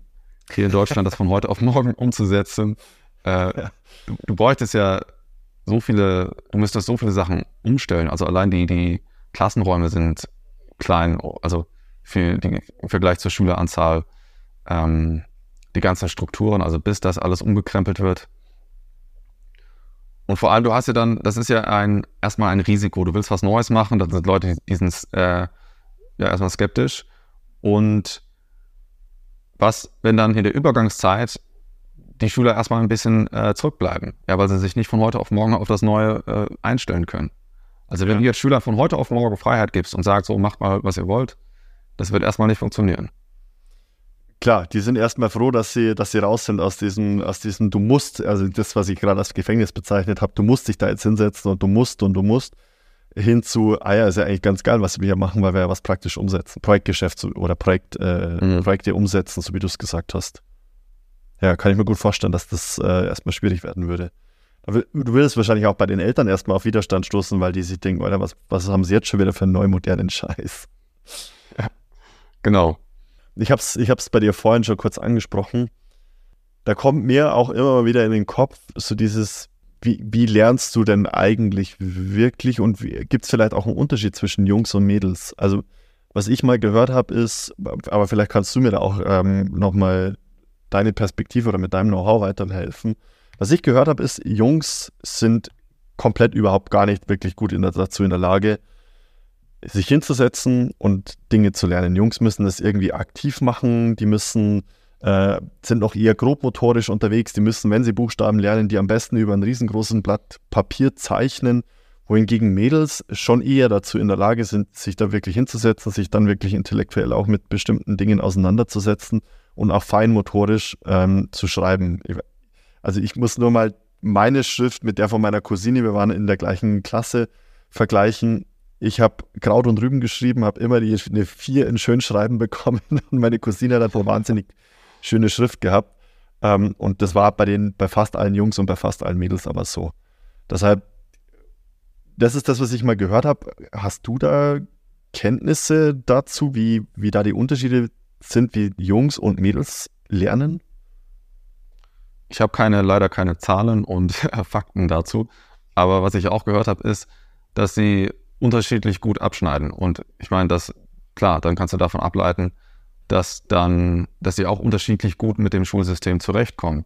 Ja. Und was ich gehört habe, genau, so wie du auch schon sagst, die Jungs brauchen mehr Bewegung, gerade in den Grundschuljahren. Ja. Äh, oder sind teilweise auch noch nicht so weit haben noch nicht die Reife, gewisse Sachen zu machen und kommen dann dadurch ins Hintertreffen, also bekommen dadurch dann eine schlechte Note, schlägt sich dann auch auf dein Selbstbewusstsein wieder und dann bist du immer etwas hinterher und das ist, glaube ich, keine gute Ausgangslage. Ja. Ich also für alles, was danach kommt. Ja, ich habe mal kurz nebenher ähm, im, gegoogelt und mir die Zahl mhm. von, von der Zeit geholt. Ähm, jetzt habe ich nur nicht die Info von wann das Ganze ist. November 2020 kam der Artikel raus wo 62,8 Prozent der Jungs äh, ohne Hauptschulabschluss sind. Also die haben quasi gar keinen Abschluss. Äh, 37 Prozent äh, davon sind Mädels. Beziehungsweise, ich muss es so formulieren. Von denjenigen, die keinen Hauptabschluss, äh, kein, nicht mal einen Hauptschulabschluss haben, sind 62,8 Prozent, also fast zwei Drittel, sind Jungs. Dann kommen ähm, 60 Prozent äh, von denjenigen, die einen Hauptschulabschluss haben, sind, sind Jungs ähm, und 40 Prozent sind Mädels.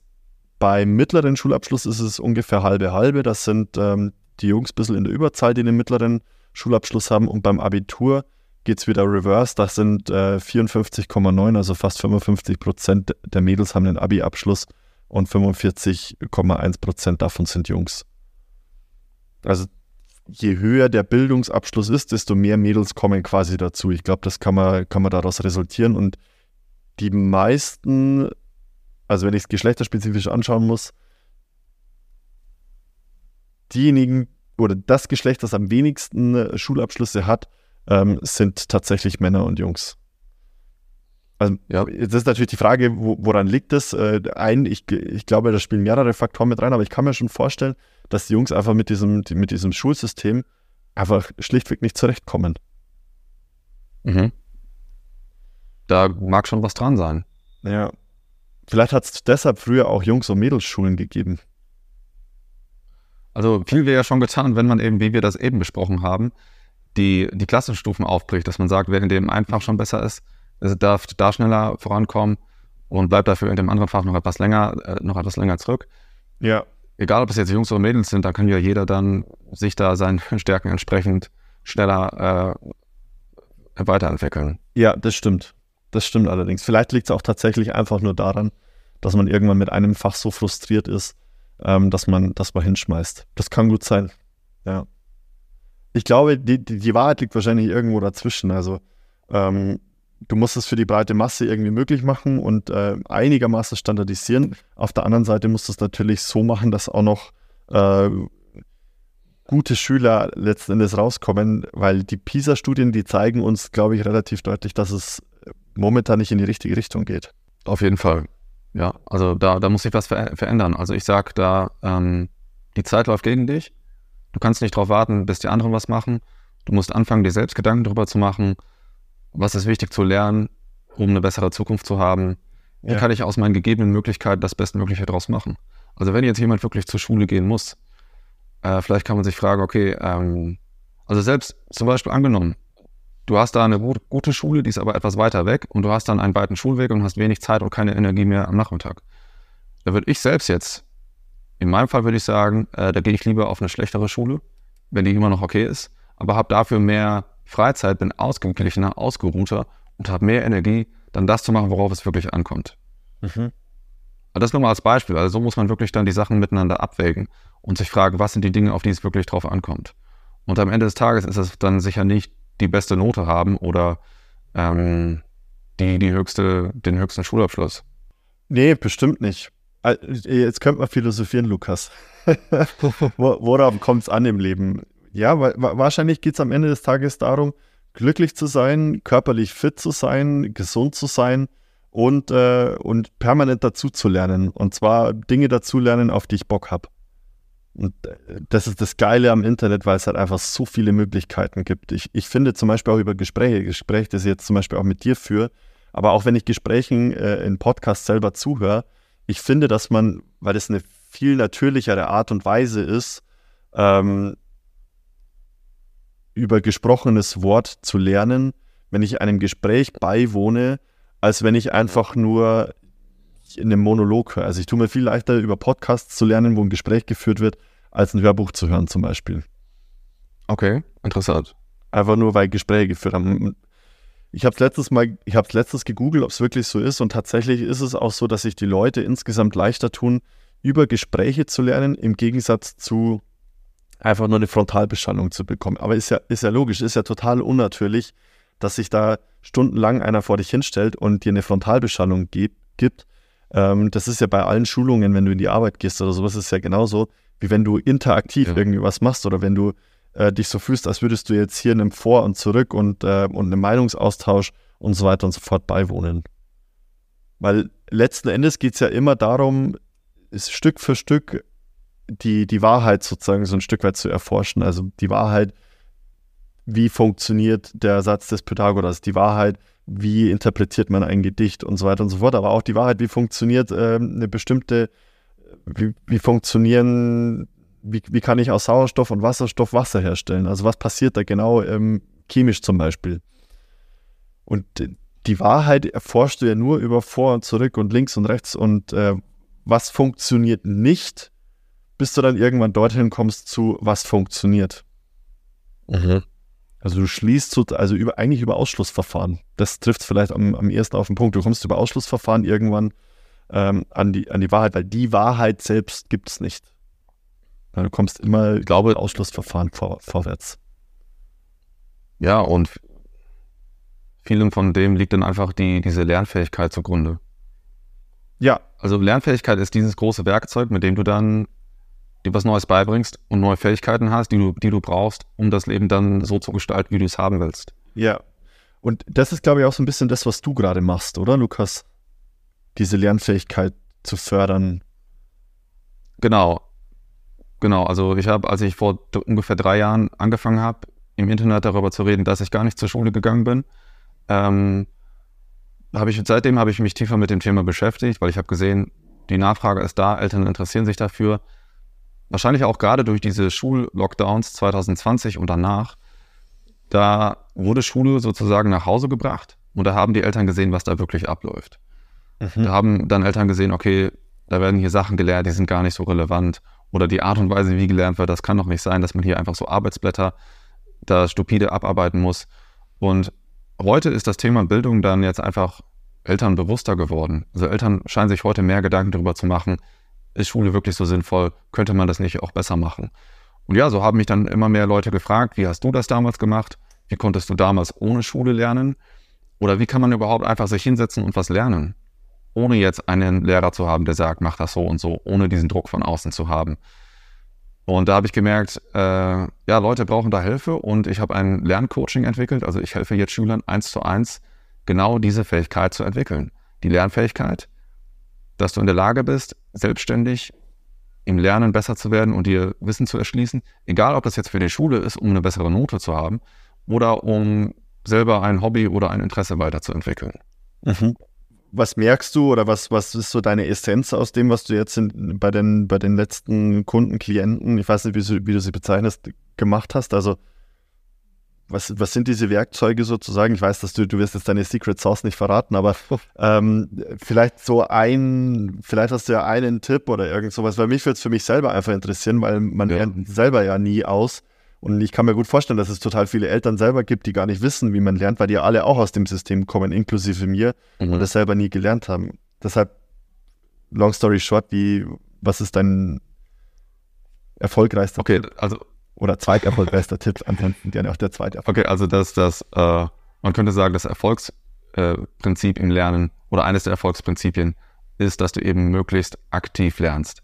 Also, dass du dir nicht nur ein Video anschaust, sondern gleichzeitig mitschreibst und dich fragst, habe ich das wirklich verstanden und was kann ich daraus machen? Mhm. Also du musst, wie du vorhin gesagt hast, ins Machen kommen.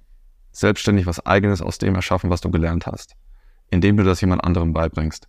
Oder indem du jemand hast, der dir Fragen stellt, dem du dann zeigen kannst, äh, was du gelernt hast und wie du das gelernt hast. Und das hat, hängt auch damit zusammen, das wäre dann der zweite Punkt, dass du einen Sinn hinter dem Lernen siehst. Also du musst einen Grund haben, der dir persönlich wichtig ist. Warum will ich das lernen? Was bringt mir das? Ja, wenn der Schüler jetzt sagt, ich muss, ich frage ihn zuerst, okay, wo kann, wobei kann ich dir helfen? Und dann sagt er, okay, ich habe hier eine schlechte Note in Mathe. Dann frage ich, okay, was ist das Problem daran? Warum äh, willst du eine bessere Note in Mathe haben? Also ich muss erstmal wissen, was, was ist sein Ziel, wie ist er motiviert? Und dann sagt der Schüler, ja, für später hilft mir das. Aber das hat er nur von den Erwachsenen übernommen. Er versteht noch nicht selbst, dass er das wirklich für später, äh, dass ihm das helfen kann. Oder selbst wenn, dann ist es vielleicht noch viel zu weit weg. Und dann frage ich ihn, okay, äh, wie würde es sich für dich anfühlen, wenn du eine bessere Note in Mathe hast, wenn du nicht mehr den Stress in Mathe hast? Oder wie wäre das, wenn du jeden Tag eine kleine Sache machst und damit dann in Mathe für den Unterricht immer bestens vorbereitet bist und nie wieder Probleme in Mathe hast? Das ist dann schon ein Ziel, was dem Schüler dann persönlich direkt was bringt. Mhm. Dann weiß er, okay, ich habe hier mit Mathe nur Stress. Ich kann das loswerden, wenn ich jeden Tag äh, hier ein paar Übungen mache. Das heißt, du setzt das heißt, du brauchst, nicht. Ja, sorry.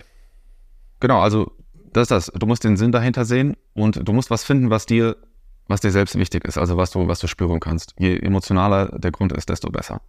Das heißt, du setzt eigentlich überhaupt gar nicht am Anfang an dem Inhaltlichen an, sondern du fragst erstmal nach dem Warum des Kindes. Also warum willst du das jetzt lernen oder erarbeitest mit ihm gemeinsam, was ein Warum für ihn sein könnte. Genau, das ist das Erste. Also die Inhalte interessieren mich eigentlich gar nicht. Also egal, ob du jetzt in Mathe besser werden willst oder besser daran werden willst, Texte zu schreiben, ich helfe dir erstmal dabei, dass du für dich den Grund verdeutlichst, dann vereinbaren wir ein Ziel und dann zeige ich dir, wie du mit realistischen kleinen Schritten da wirklich hinkommst. Weil sich große Ziele setzen und das Warum haben, alles schön und gut. Am Ende des Tages, du musst wissen, was du jetzt genau in dieser Stunde jetzt machen kannst, dass dir auch wirklich was bringt. Und jetzt in Mathe ein YouTube-Video schauen, ein Erklärvideo schauen, bringt erstmal nichts oder vielleicht denkst du, okay, ich habe es jetzt verstanden. Ähm, du musst in der Lage sein, wirklich dann die Aufgaben auf dem weißen Blatt Papier lösen zu können, ohne Vorgaben und allem drum und dran. Äh, weil ja. so wäre das dann auch die Prüfungssituation. Also wenn jetzt das Ziel ist, dass du in Mathe besser werden willst. Äh, und dann musst du das wirklich machen. Oder wenn du jetzt besser schreiben willst, dann hilft das auch nichts, YouTube-Videos zu schauen. Dann musst du wirklich dahin kommen, den Text zu schreiben. Und dann sage ich dem Schüler, okay, worüber willst du schreiben? Du schreibst jetzt den Text und wir reden dann morgen nochmal oder in einer halben Stunde, dass der Schüler wirklich weiß, okay, jetzt ist der Moment, jetzt mache ich was, jetzt komme ich ins Machen. Hast du schon mal einen Schüler gehabt, der dann zu dir gesagt hat, keine Ahnung, jetzt, du sagst zum Beispiel, er soll besser schreiben lernen, wenn der, wenn der Schüler zu dir sagt, wieso soll ich denn jetzt noch bessere Texte schreiben lernen? Ich hack das einfach in ChatGPT ein, die, die ballern mir dann richtig geilen Text raus, dann lasse ich den nochmal über eine zweite KI laufen, dass sich es natürlich anhört was, was bringt mir das? Wie, wie würdest du da jetzt so ein Warum rausarbeiten oder wie könnte das, das aussehen? Okay, ähm, also dann lasse ich den Schüler das auch machen. Also mit künstlicher Intelligenz oder auf ChatGPT oder Google Translator zurückgreifen. Äh, genau, zum Beispiel hatte ich einen Schüler, der wollte, ja, oder der sollte nach, auf Tipp der Eltern hin in, in Englisch besser werden. Und dann meinte er zu mir eben, brauche ich nicht, ich kann Google Translator benutzen und so weiter. Ähm, und dann habe ich ihn einen Text von ihm übersetzen lassen und da haben wir halt gesehen, dass so toll war das noch nicht. Mhm. Äh, und da hat er gemerkt, okay, es macht Sinn, die Sachen besser zu verstehen, sonst kommt da irgendwas Komisches, kommt irgendwas Komisches raus. Ähm, mhm. Und selbst wenn, selbst wenn das Ergebnis jetzt gut ist und künstliche Intelligenz die Arbeit für dich schon erledigt, selbst dann kannst du immer noch eins draufsetzen und dann andere Sachen machen, die dir auch was bringen. Ja, oder verwandte ähm, Fähigkeiten üben. Zum Beispiel, dass du dann jetzt eine Anleitung zum Computerspiel dann auf Englisch liest und äh, oder Filme auf Englisch schaust oder ganze Bücher liest. Und also wenn praktisch die künstliche Intelligenz die Arbeit dir schon abnimmt, dann finde einfach das, was dann der nächste Schritt ist, wo du dann äh, selber noch was machen kannst, wo jetzt noch nicht die künstliche Intelligenz alles abnimmt. Klingt logisch, weil es nah am Alltag ist. Also du wirst ja im Alltag auch die künstliche Intelligenz da verwenden, wo sie Sinn macht, wo sie gut ist. Und dort Dinge noch selbst tun, wo die künstliche Intelligenz einfach noch keinen Plan hat oder wo sie es einfach nicht gut macht. Genau. Und ähm, das andere ist klar, es macht schon Sinn, die Basics zu lernen, obwohl das jetzt die künstliche Intelligenz macht. Genauso wie Kopfrechnen auch immer noch sinnvoll ist, obwohl du einen Taschenrechner hast, es einfach dein logisches Denkvermögen schult und dein, ähm, ja, deine Denkfähigkeit und es teilweise immer noch einfacher ist, sich schnell was im Kopf auszurechnen, als das einzutippen. Ja. Äh, und genau, und das versuche ich dann auch dem Schüler klarzumachen. Also willst du intelligenter werden oder willst du verdummen? Du wirst es ihm wahrscheinlich ein bisschen schöner verklickern, oder? also mit, äh, mit den Vorteilen, die ein Intellig oder die Intelligenz mit sich bringt, vermute ich. Ja, und die Grundvoraussetzung, also bevor ich überhaupt mit dem Schüler reden kann, äh, oder, oder während der ganzen Zusammenarbeit mit dem Schüler, ist, dass der Schüler mich nicht als Lehrer äh, sieht und nicht als jemand, der sagt, mach jetzt das und das. Mhm. Also der, also ich bin praktisch für den Schüler dann derjenige, der einfach das Potenzial in dir sieht. Ich glaube, jeder braucht diesen Menschen, der einfach, der dir sagt, du kannst noch mehr. Mhm. Der dir zeigt, was dein Potenzial ist. Und der dir dann dabei hilft, das zu entfalten. Also der nicht sagt, mach das und das, damit irgendwie jemand anderes zufrieden ist, sondern jemand, der sich dafür interessiert, dass du weiterkommst, dass du deine Ziele erreichst. Und der sich wirklich ja. dafür interessiert, äh, was dich interessiert. Verstehen die, also die Eltern, die zu dir kommen, verstehen die das alle? Also oder gehen die mit einer anderen Erwartungshaltung an dich? Also oft ist erstmal diese Erwartungshaltung, wir haben hier ein Problem in der Schule, schlechte Noten, was kann man da machen? Andere Sachen, Nachhilfe oder sonstiges hat alles nichts funktioniert. Ähm, da, was kannst du da machen? Und da sage ich, okay, ähm, da müssen wir wahrscheinlich eine Ebene tiefer gehen und uns fragen, wie ist es überhaupt erst zu diesen schlechten Noten gekommen oder warum will der Schüler nicht lernen? Und, oder vielleicht wurde zu lange auf den Schüler eingeredet. Deshalb lassen wir erstmal die Noten links liegen und finden, beschäftigen uns mit dem, was den Schüler interessiert. Und dann kann der Schüler darüber mal einen Text schreiben oder mir ein Referat halten über dieses Thema. und Ja. übt dann dadurch seine Redefähigkeit, Schreibfähigkeit, wird in irgendeiner Sache auf jeden Fall schon mal besser. Ähm, und kann davon ausgehend dann auch irgendwann wieder zu dem Schulwissen gehen. Okay. Aber manchmal muss der Schüler erstmal merken, okay, ich kann in einer Sache besser werden. Und jetzt lernen, was machen, ist nicht immer nur für die Schule und ist nicht immer schlimm. Ja. Weil ich zeige ihm dann, wie er aus seinem Interesse was, irgendwas Schulisches machen kann. Ja, also dass der, dass der Schüler da relativ easy mitmacht, das, äh, das kann ich nachvollziehen. Aber ich könnte mir halt vorstellen, weil schon, dass Eltern jetzt äh, im Kopf haben, ja, Nachhilfe, weißt du was, dann schicken wir das dahin, dann machen die da gemeinsam Hausaufgaben, ähm, dann ist das Ding abgehakt, dann muss ich mich nicht mehr um Hausaufgaben kümmern. Ähm, und äh, äh, sehen dann auf einmal, ihr macht ja gar keine Hausaufgaben, sondern ihr setzt einfach nochmal an einem ganz anderen Punkt an. Hast du solche Eltern oder die Eltern oder hast du nur Eltern, die sowieso wissen, wo, wie du das genau machst und sowieso dein Konzept verstehen von vornherein. Ich erkläre dann schon auch immer mein Konzept, ja, um den Eltern, um auch die Erwartungshaltung, äh, dass wir da auf der, dass wir da dieselbe Erwartung haben. Das ist wichtig, dass die Eltern verstehen, was äh, der Schüler dann macht. Und bisher hatte ich dann noch keine, dazu noch kein negatives Feed- Feedback bekommen, dass die Eltern jetzt gesagt haben, nee, mach nur das Hausaufgaben und die schulischen Sachen. Also da- das ist natürlich dann auch meine Aufgabe, den Eltern zu zeigen, okay, es geht hier um das Langfristige. Es geht nicht nur darum, jetzt hier das Problem aus der Schule, mit der Schule da aus dem Weg zu schaffen, sondern auch um das, was dem Kind dann langfristig was bringt. Ja. Ja. Das heißt, du zahlst nicht dafür, dass dein Kind jetzt eine bessere Note hat, äh, du investierst in die Zukunft deines Kindes. Und das ist natürlich eine ganz andere Sache. Ja. Finde ich, ein, finde ich ein cleveres und vor allem viel nachhaltigeres Vorgehen. Und das machst du komplett remote, oder wie? Und, das, und die Kids sitzen dann an ihrem Laptop zu Hause und du sitzt äh, vor deinem Laptop. Wie gesagt, du bist ja gerade in, in, in Brasilien und das funktioniert easy. Genau, das funktioniert. Also schöner wäre natürlich in Person. Ja, also das ist immer am besten. Aber das ist dann auch wieder ein Luxus. Jetzt angenommen, da lebt jemand irgendwo etwas abgeschiedener auf dem Dorf. Du hast dann nicht direkt da jemand, der, mit dem du dann eins zu eins lernen kannst. Und ich könnte jetzt auch nicht einem Schüler nach dem anderen so innerhalb von zwei Stunden zwei verschiedenen Schülern helfen, wenn der eine jetzt da wohnt und der andere da. Und übers Internet ist dann natürlich eine praktische Sache. Und, und heute hat da fast jeder Zugang zu.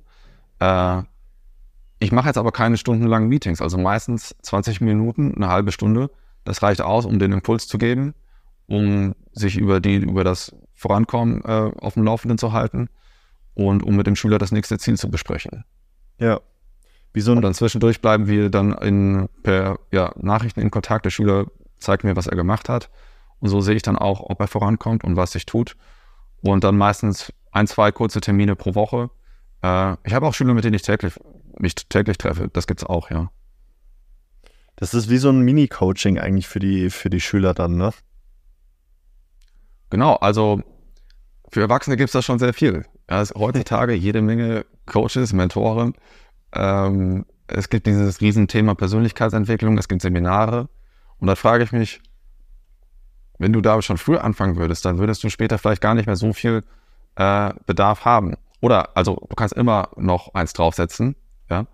Aber ähm, auf jeden Fall wäre es später leichter, wenn du damit schon früher anfangen würdest. Und, und warum, warum sich damit nicht schon viel früher beschäftigen? Ja, warum erstmal alles komplett gegen Erfolgsprinzipien machen, wirklich hundertprozentig dagegen, genau das Gegenteil machen und dann später nach dem Studium oder irgendwann im Berufsleben dann sich fragen, okay, ähm, ja, wie funktioniert das denn mit, mit einem erfolgreichen Leben? Ja, ja. Glaubst du, da wird sich, äh, dass sich da jetzt in Zukunft nochmal was ändert? Weil du hast ja gerade angesprochen, die, die Corona-Zeit hat da natürlich äh, einiges verändert. Äh, die, die, die Lockdowns, wo die ganzen Schüler zu Hause bleiben mussten, weil die Schulen zugesperrt waren, ähm, wo, die, wo manche Eltern echt an die Decke gegangen sind und an ihre Grenzen geraten sind. Glaubst du, ähm, dadurch, dass es mehr Eltern bewusst geworden ist, wie unser Schulkonzept gerade eigentlich aussieht, dass es da in der nächsten Zeit nochmal einen Hype geben wird? Oder gibt es den schon? Ähm, dass, dass, dass einfach ein Mindset-Change auch bei den Eltern stattgefunden hat, vielleicht sogar bei den Lehrern? Also auch bei den Lehrern. Ich bekomme auch viel Feedback von Lehrern, die mir zustimmen, die sagen, ja, da muss sich was ändern, das, das kann ich so nicht weiter mit ansehen. Das gibt es. Ähm, es gibt auch zunehmend Angebote, wie ich das anbiete, Lerncoachings, dass man sagt, okay, ich helfe dir nicht dabei, das, das Wissen zu verstehen, ich helfe dir dabei, wie du selber befähigt wirst, äh, dir was beibringen zu können. Also einfach, dass du einen Schritt weiter gehst.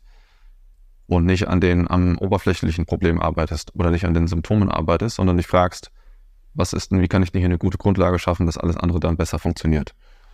Und ja. in den USA ist das, ist das auch hier schon viel weiter fortgeschritten. Da gibt es schon sehr interessante Angebote.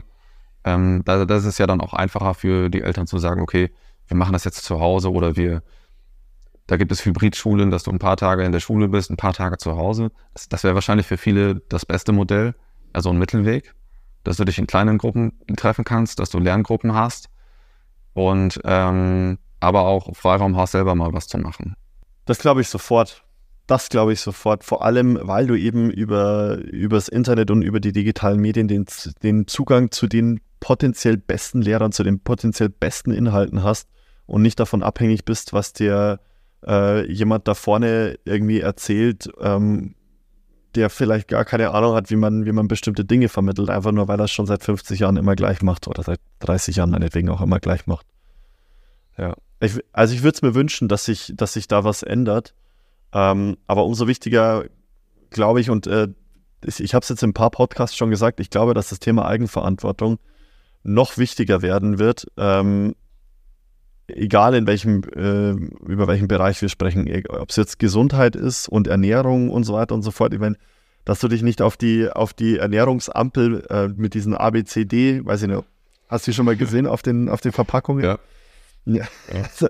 Dass man sich auf die nicht verlassen braucht äh, und, und man sich denkt, ja, jetzt, äh, esse ich einfach nur ähm, die, den, den Nutri-Score heißt, den Nutri-Score A und dann bin ich gesund.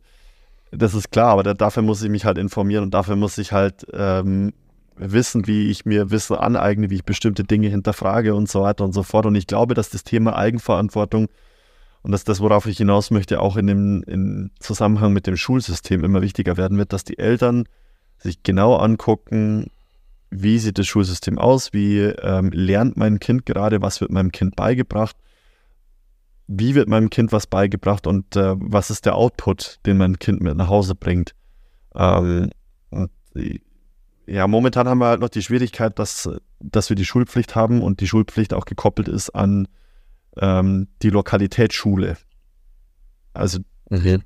ich glaube, das ist das Erste, was man, was man irgendwie anpacken muss in Kombination mit äh, alternativen Möglichkeiten. Und ich glaube, dass das erstmal privat sein wird.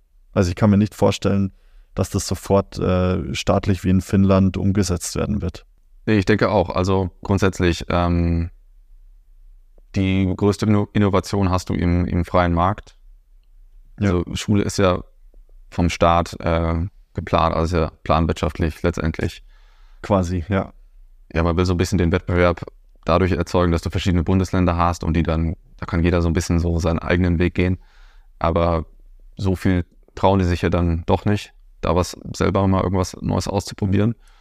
Und wenn du jetzt zum Beispiel sagen würdest, okay, Privatschulen dürfen ihre Konzepte vorstellen und, und da, wo die Leute, meisten Leute da hingehen, die kriegen dann eben auch entsprechend mehr Geld, dann hättest du gleich einen Wettbewerb und dann, dann würde der Markt sich gesund entwickeln, ja. Ja. Ja, also man könnte ja Eltern, man könnte zum Beispiel so sowas wie so Gutscheine verteilt. Jeder hat ein gewisses, Eltern kriegen ein Budget und das können sie dann ausgeben für Privatschulen und ähnliches. Ich meine, wir sind ja, es, wir sind ja gerade so ein bisschen in gesellschaftlich, auch in der Transformation, auch immer mehr in Richtung Wissens- und Informationsgesellschaft. Äh, ich glaube, dass das, was wir gerade an KI erleben, nur die Spitze des Eisbergs sind, ist und da, müß, da müsste sich die alt eingesessenen und alt eingefahrenen Strukturen natürlich auch so ein Stück weit ändern, damit damit das möglich ist, damit es vor allem auch international möglich ist, weil äh, ich habe letztens mit, ähm, mit Christoph Busch gesprochen, der hat ein Drohnen-Startup gegründet in München und der sagt halt, wenn er sich die Studenten jetzt anschaut im Vergleich zu früher, die hasseln halt einfach krass viel mehr, einfach weil sie am internationalen Markt bestehen müssen. Also da kommt äh, mhm. China mit auf den Markt, da kommt Indien mit auf den Markt aber natürlich auch äh, USA und die restlichen europäischen Länder und äh, die Arabischen Emirate und überall streben sie total auf und die, die, sind natürlich noch viel motivierter, weil sie dieses Ziel, von dem du gerade gesprochen hast, das, was wir so ein bisschen rauskitzeln müssen und rauscoachen müssen, das Ziel ist sonnenklar, ich will ein besseres Leben haben. Und der, der Weg dorthin ist auch sonnenklar, über die Schule. Ähm, und ich, ich bin mir ziemlich sicher, dass wenn wir da nicht aufpassen, dass wir da im internationalen Markt ganz schnell abschmieren werden Also die Zeiten von äh, hier beste Ingenieure, beste, äh, bestes Schulsystem, beste Wirtschaft und so weiter und so fort, die Zeiten sind jetzt erstmal vorbei. Wenn wir, wenn, und wenn wir das aufbauen, langfristig vorbei, auf, wenn wir nicht aufpassen, langfristig vorbei, so würde ich sagen. Von dem her. Das ist spannend. Ja, von, von dem her, Lukas, äh, ich bin gespannt, wie's, wo du in, in ein paar Jahren stehen wirst mit dem Konzept, das du gerade aufbaust oder mit dem, das du auch weiter ausbaust. Ähm, ich finde es ich find's super spannend. Wie kann man denn auf dich aufmerksam werden, wenn man sagt, ich, ich will irgendwie noch mal ein bisschen mehr Content von dir hören, noch mal ein paar mehr Tipps bekommen äh, über, über Social Media? Oder ich hätte tatsächlich Bock, mein, mein Kind mal zu dir ins Coaching zu schicken. Wie, wie kann man zu dir kommen? Gerne. Ja, also entweder auf Instagram at lukasdudek.de mhm. oder meine Webseite lernmentor.de. Alles klar, wir hauen es auch noch mal unten in die Show Notes rein. Aber ich, ich genau, wer da schaut, mhm. ähm, genau, also ich suche auch nach Lerncoaches, also Leute, die motiviert sind, die sagen, okay, das klingt super, da will ich mitmachen. Ja, melde dich gerne bei mir und dann schauen wir, wie ich dich da integrieren kann. Sehr cool. Wie viele Leute seid ihr gerade? Äh, wir sind jetzt drei. Nice. Oh, crazy. Ich dachte, äh, ich hätte, ich hätte jetzt gedacht, du sagst, du bist noch alleine, aber ihr seid schon zu dritt. Mega.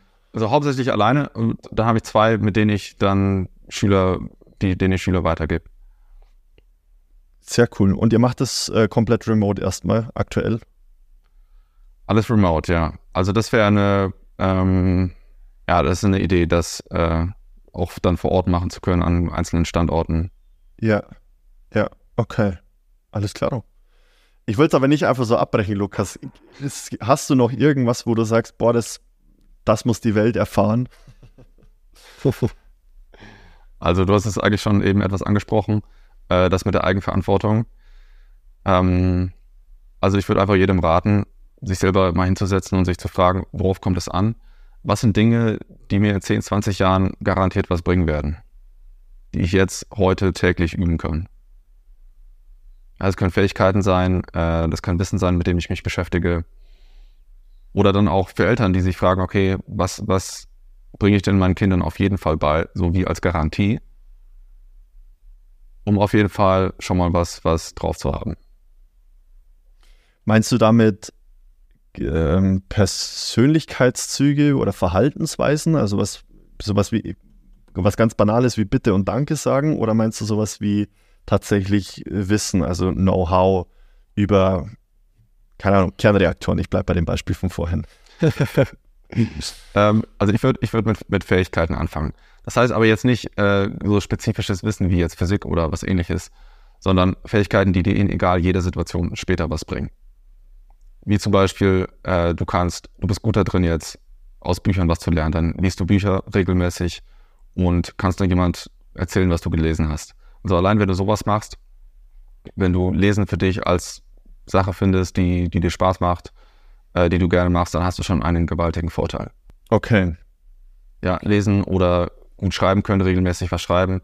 Ähm, also ich habe selbst auch so eine Reihe an Fähigkeiten oder zum Beispiel jetzt vor der Kamera reden, wo ich sage, okay, ich weiß nicht, ob die Sachen, die ich so mache, ob es, ob es gut gehen wird, ob ich jetzt hier mit dem Unternehmen da was aufbauen kann oder nicht. Aber wenigstens diese eine Fähigkeit habe ich dann gelernt und egal was kommt, in fünf bis zehn Jahren, das wird mir einen Vorteil verschaffen. Genau so mache ich es mit dem Podcast gerade auch. Also keine Ahnung, ob ich äh, damit irgendwann mal noch erfolgreicher sein werde oder nicht. Ähm, und momentan ist für mich auch einer der Gründe, warum ich ihn mache. Ich möchte dazulernen, ich möchte mit interessanten Menschen sprechen und im schlimmsten Fall lerne ich einfach fließender zu sprechen. Ich bin immer noch im Lernprozess. äh, im schlimmsten Fall lerne ich fließender zu sprechen und das ist was, das denke ich, wird mir in der, in der Zukunft alle mal helfen. Da bin ich komplett bei dir. Ja. Cool. Sehr schön. Alles klar. Lukas, ich danke dir vielmals für, für deine Zeit, für deine ganzen Insights. Äh, war interessant, mal mit jemandem zu sprechen, der bis er 15 war, nicht in die Schule gegangen ist. Das finde ich schon echt abgefahren. Und das in Deutschland, das äh, muss sich erstmal einer ausdenken. Ähm, und ich bin gespannt, ich bin ohne Scheiß gespannt, ob sich das in den nächsten ein, zwei, drei Jahren noch weiterentwickeln wird, wenn immer mehr Eltern dann vielleicht doch sagen, weißt du was, das mit dem Schulsystem, das geht mir so hart auf den Sack, ich mache es selber oder ich, äh, es gibt dann vielleicht Privatschulen, die, die ein eigenes äh, Schulkonzept eröffnen wollen. Ich, ich, weiß nicht, ob sie kennst, die Linda Hermann zum Beispiel, Die ist gerade auch dabei, eine eigene Hochschule oder nicht eine eigene Hochschule, eine eigene Schule aufzubauen. So ein bisschen mit Tieren und äh, so ein bisschen mit Bauernhof-Background und so weiter, damit die Kids, Kids halt so Tiere und Biologie und so weiter und so fort auch vor Ort und äh, in Verbindung mit der Natur so ein bisschen erlernen können. Finde ich auch ein spannendes Konzept. Von dem her, ich glaube, da passiert gerade schon so ein bisschen was, aber ich bin gespannt, wo wir dann in ein, zwei, drei Jahren stehen werden. Bin ich gespannt. Lukas, bei dir geht der Tag jetzt erst los, glaube ich, oder? Wie viel ist es in Brasilien? Es ist hier 16 Uhr, nur vier Stunden. 16. Ah, okay, dann geht der Abend erst los. Sehr gut. Dann wünsche ich dir einen wunderschönen Feierabend. Äh, vielen, vielen Dank für die Insights und ähm, vielleicht bis zum nächsten Mal. Würde mich freuen. Alles klar, Max. Danke, hat mich gefreut.